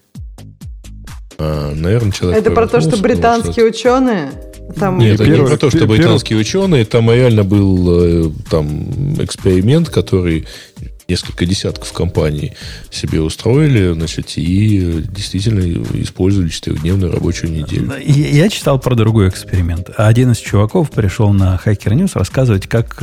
Я не помню, на эту ли статью он реагировал или нет. Статью я не запомнил, но комментарий его запомнил. Он говорит, да, я работал где-то в Европе, где была четырехдневная рабочая неделя, и они это называли экспериментом. Ну, хитро называли экспериментом. Когда тебя брали на работу, они говорили, у нас 4 дня. А когда устраивался, они говорили, ну, ты имей в виду, это эксперимент, можем в любой момент остановить. Эксперимент этот был прекрасен. Они не работали в пятницу. А так, как все остальные люди. Но через, по-моему, месяца три руководство начало намекать... А, и зарплаты меньше платят. Но из-за того, что ты меньше работаешь. То есть, соответственно, там, по-моему, на 20% зарплату... Ну, это тогда странно, тогда это не четырехдневка, а просто у тебя, ну, меньше количество работы. И, а в конце концов начальство стало приходить и намекать, что хорошо бы и в пятницу немножко поработать. А сейчас, он говорит, дошло до того, что неделя четырехдневная, но если ты не работаешь в пятницу, на тебя смотрят криво. И ты первый кандидат на увольнение. Я думал, что начали намекать, что и в субботу бы неплохо теперь поработать. Подожди, а что-то зарплатами я не поняла. То есть это в смысле у них просто зарплата меньше, чем у других таких похожих компаний или что? Ну да, у них официально, ты когда к ним устраиваешься, они говорят, Ага. да, мы платим зарплату 20% ниже рынка, но зато вы работаете на 20% меньше дней. А подожди, а в контракте у них тогда. типа, да, э, 40 часов или сколько у них часов в контракте? То есть, это, понимаешь, тоже, тоже какие-то важные детали. Не Кон- очень В понятно. контракте у них четырехдневная рабочая неделя, А. которая потом оказывается экспериментом, который в любой момент могут обратно вернуть на 5. Но зарплату тебе при этом не, автоматически не скелят. Как-то интересно. Это, мне кажется, его развели, вот честно. Просто было- Компа- а компания э, европейская или ближневосточная? Европейская, европейская. Мне кажется, Мне просто кажется, в нашли, нашли лазейку, как меньше кусочки. платить. Но в то же время я думаю, что если этот чувак пойдет к любому регулятору в той стране, где он работает, то эту компанию быстренько и объяснят, как там у них с четырехдневными неделями, этими рабочими неделями эксперименты проводить. Я в чем, не, в чем А в проблема? чем, да, я У что-то тебя занятость э, условных там 32 часа в неделю. И если тебе кто-то намекнет, что тебя уволят, если ты не будешь работать в пятницу, и при этом тебя уволят, то ты можешь эту всю компанию засудить, просто, я не знаю, до конца жизни там пересажать всех, наверное. Ты идеализируешь все-таки европейское законодательство, долго ты это будешь доказывать. А там- тебе это та- там намекали же- и Там же есть, советовали. Леха, целые классы таких. И у вас в законодательстве есть целые классы э, профессий, которые не нормируются э, переработками и часами. И вот Конечно. такие, и такие И наезды не пойдут. И ты подписываешь отдельный класс на это, да, что ты согласен, что ты будешь перерабатывать. Прям отдельный пункт. Ты в контракте не можешь такое типа прописать. Тебе дают отдельную бумажку, ты пишешь, иногда я согласен поработать чуть дольше. Я вас не буду за это судить. Ну вот, скорее всего, у него такое подписано, как у всех ну, я и говорю, компаний. я и говорю, ком- компания, в принципе, я говорю, просто нашла способ, как ему платить меньше, чтобы он делал столько же. Не, я не думаю, Ну что да. там было какое-то зл- даже больше. злобная, злобная с самого начала мысль вот таким образом э, экономить. Это со временем так получилось. Ну, не успевают. Но все-таки не работать, если целый день, то, скорее всего, меньше работы сделаешь. Несмотря на исследование, что производительность выросла на 1,4%. Мне тоже кажется, мне кажется, что такие исследования, ну, то есть там ну, должны быть какие-то а, объяснения, почему, за счет чего, и с какими-то именно, ну, с каким-то рандомайз тестингом, потому что, ну, это совершенно не интуитивно, почему производительность вырастет. А, как бы не очень понятно. То есть откуда она должна вырасти? Ты меньше времени проводишь на работе, ты меньше о ней думаешь. А, и как бы, в смысле, для жизни это хорошо, для работы это плохо. То есть я, не- я не понимаю, как может быть по-другому. Грейд знает, что программисты они и так не сильно перерабатывают, правильно? И когда хоть вообще не, не хоч- работают. не хочется работать, идут и полежат, особенно если в офисе не сидят. Поэтому им еще четырехдневную неделю давать, так они вообще с дивана подниматься не станут. А, Пойдем на следующую тему. Но следующая тема нам для нее Гриш не хватает, потому что это она про то, как Rust э, перестал быть сайт-проектом и стал World Most Loved Programming Language. Все три любителя Раста, все его так сильно любят, так сильно любят. Но что- главный любитель Раста не пришел в подкаст сегодня, Что- поэтому мы не ничего не могут. можем признаться к нему в любви. Я себе, кстати, настроил, поставил Rust и настроил его в Emacs, так что, может, я тоже скоро буду любителем Раста. Но пока дальше Да. этого не ушел. Так, э, Google, э, ну, YouTube добавляет поддержку А, а ты, подкастов. а ты знаешь. Леха, что Раста можно и в IDE настроить при помощи, по-моему, CLion это умеет делать. А, наверное, да. И Сила- Силайн это называется, прости. Можно даже перепрыгнуть, потому что следующая новость тоже про Rust. Команда Rust показала очень странный синтаксис для maybe, think, trace and functions. Он, кстати, не такой странный, если подумать. Они решают проблему, по сути, этих... эм, чтобы не тащить асинхронность в сигнатуру. То есть, чтобы у тебя не было... э, чтобы у тебя функции... Я так понимаю, я не смотрел глубоко туда в детали, я так по, по поверхности пробежался. Я так понимаю, идея в том, что ты можешь написать чуть ли не разные реализации. Например, чтобы избежать вот этой вечной проблемы красных и зеленых функций. И что ты можешь async вызывать только из async, а блокирующие только из блокирующих. А тут можно сделать maybe async, я так понимаю, подсунуть две реализации, и, возможно, там типа все это внутри разрулить уже у тебя в, в библиотеке, например. Так что идея прикольная, кстати, мне нравится. Умно сделано. Окей. А мы без осинков живем и ничего. Ну, у- ну, у тебя в Go любая функция потенциальная async, правильно? Просто у тебя результат она возвращать не умеет, поэтому ты это каналами потом чинишь. Ну, как не умеет. Ну, Как не умеет. А- Ну, в смысле, что ты не можешь вернуть асинхронный ре- результат, ты можешь вернуть канал, правильно? Нет, ты можешь ее завернуть так, чтобы она прикидывалась, э, как это, промис, не промис, как это называется? То, что потом спросишь, она даст результат. Ну, промис, да, да. Да. Промисом, ну, оберни, если очень хочется, и будет так. Ну, Вот, и ты ровно словишь те же самые потом проблемы, что у тебя тут промис, а как его потом чейнить, а как вызывать другие промисы а, и так далее. А вот они, я так понимаю, попытались написать такой обобщенный код. А, да, это ридер, да, да, да. Он, кстати, действительно так и есть. То есть, я так понимаю, можно сделать типа maybe async и написать э, э, блокирующие и не блокирующие реализации. окей, окей. Э, В Твиттере не заплатили за Slack. Ну, собственно, это мы это уже обсудили, а дальше нету новостей, за которых кто-нибудь бы проголосовал. Хоть кто-нибудь сказал что-то хорошее. Ну, ни одного человека, да. Поэтому как-то тут, правда, довольно много с минусами, но, э, в общем, товарищи, вы как-то банкируете, я имею в виду наших дорогих слушателей. Э, Вы голосуете, что ли? Приносите что-то новое. Да.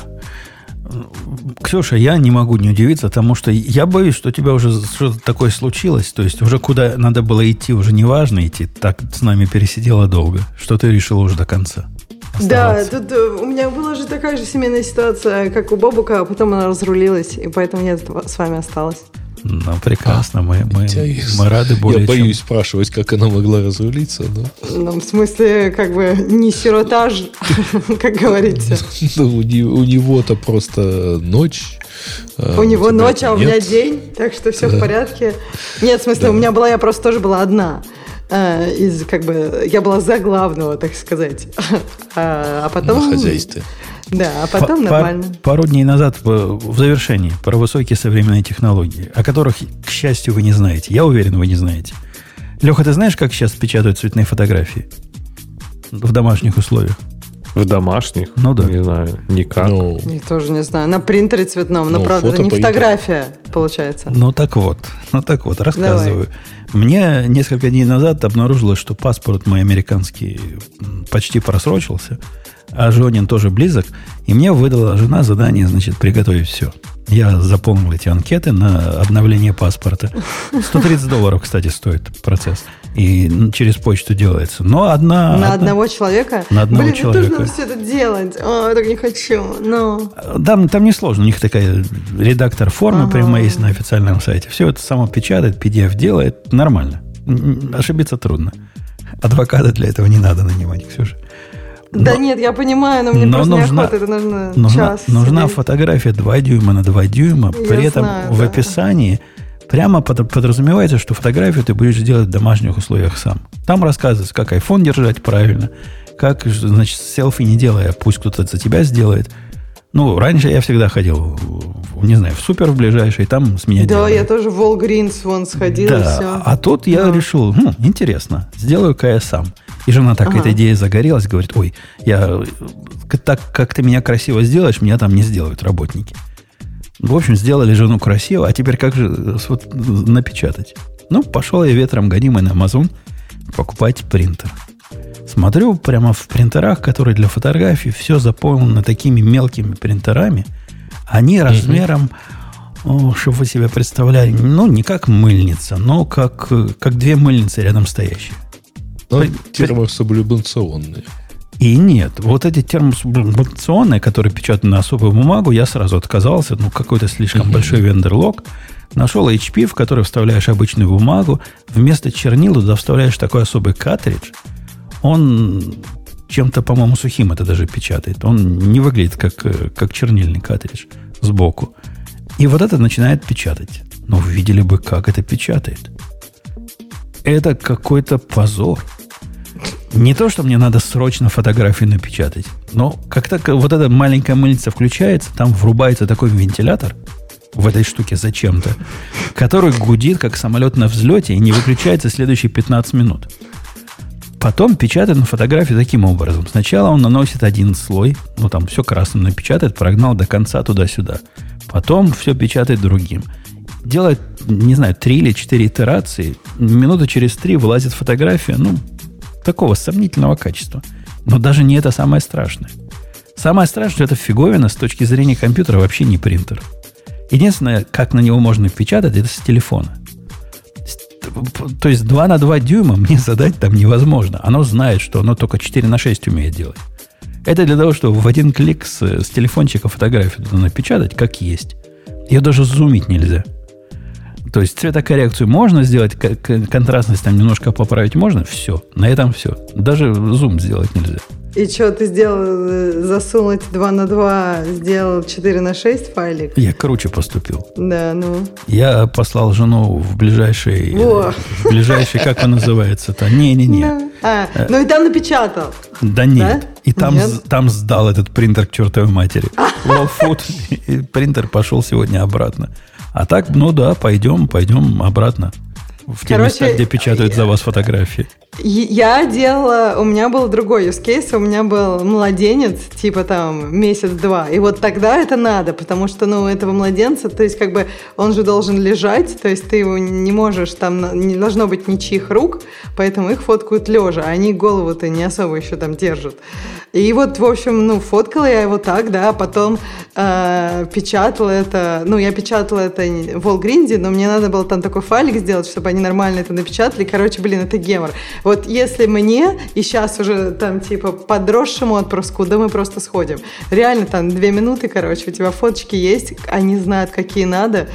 И, и, денег, и, и деньги это какие-то, я не помню, смешные очень. В общем, ничего не надо. Ну, ну конечно, точно дешевле они. Да, они смешно иногда печатают, то есть мне кажется, у них какой-то свой, э, я не хочу никого обидеть, мексиканский вкус. Э, и как бы потом думаешь, господи, ну неужели вот это было самое хорошее? Но как бы, знаешь, окей. На паспорт все равно. Кто там будет? Лишь бы Конечно. похоже было. Да, что там с этим паспортом? Этих уже паспортов полно. Да, и принтер при этом стоил 180 долларов. Ох, Катери... нифига себе. Картриджа хватало... 180 долларов. 180... Картриджа, по... потому что люди писали, хватает на 25 фотографий, 4 на 6. Картридж стоит за, два, за две штуки 50 долларов. Блин, какой-то развод. Слушай, ну это вообще, мне кажется, я просто обычный бы принтер купил, это лучше. Так, а ты, обы... подожди, это был струйный принтер?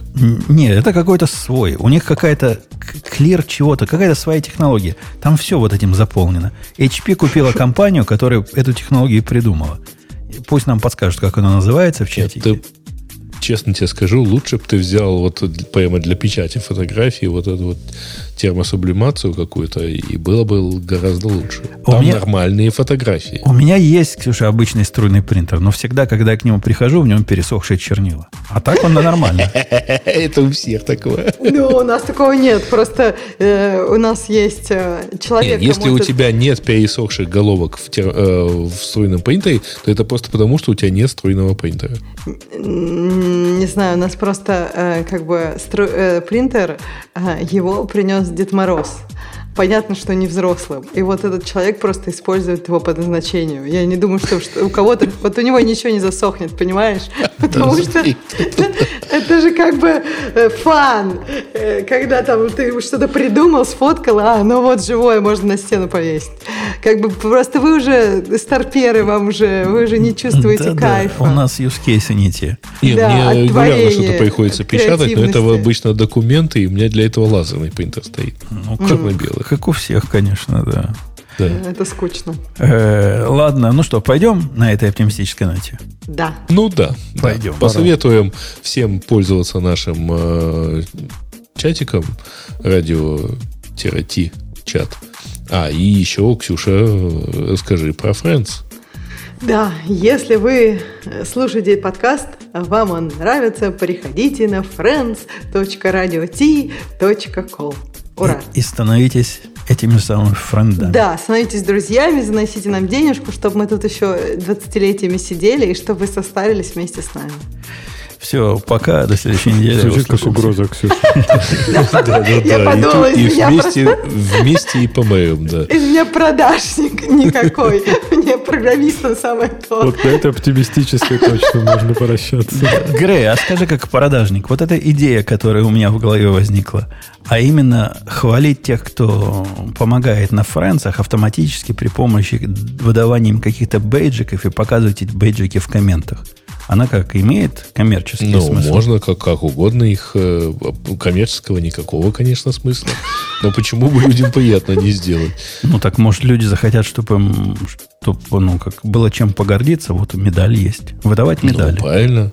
Но коммерческий, что в нем коммерческого? Коммерческого в том, что больше заходить будут и капельки давать. Мы будем прямо капельку ага. рядом рисовать. Ну-ну, ну давай. Капелька крови на каждом на каждом помощнике и, и друге. Ладно, действительно, да. на этом все. Пока Грей просто не верит в интровертов, что интроверты будут деньги давать. Ну, давайте уже попрощаемся и пойдем с третьего Давайте пока. Все, пока.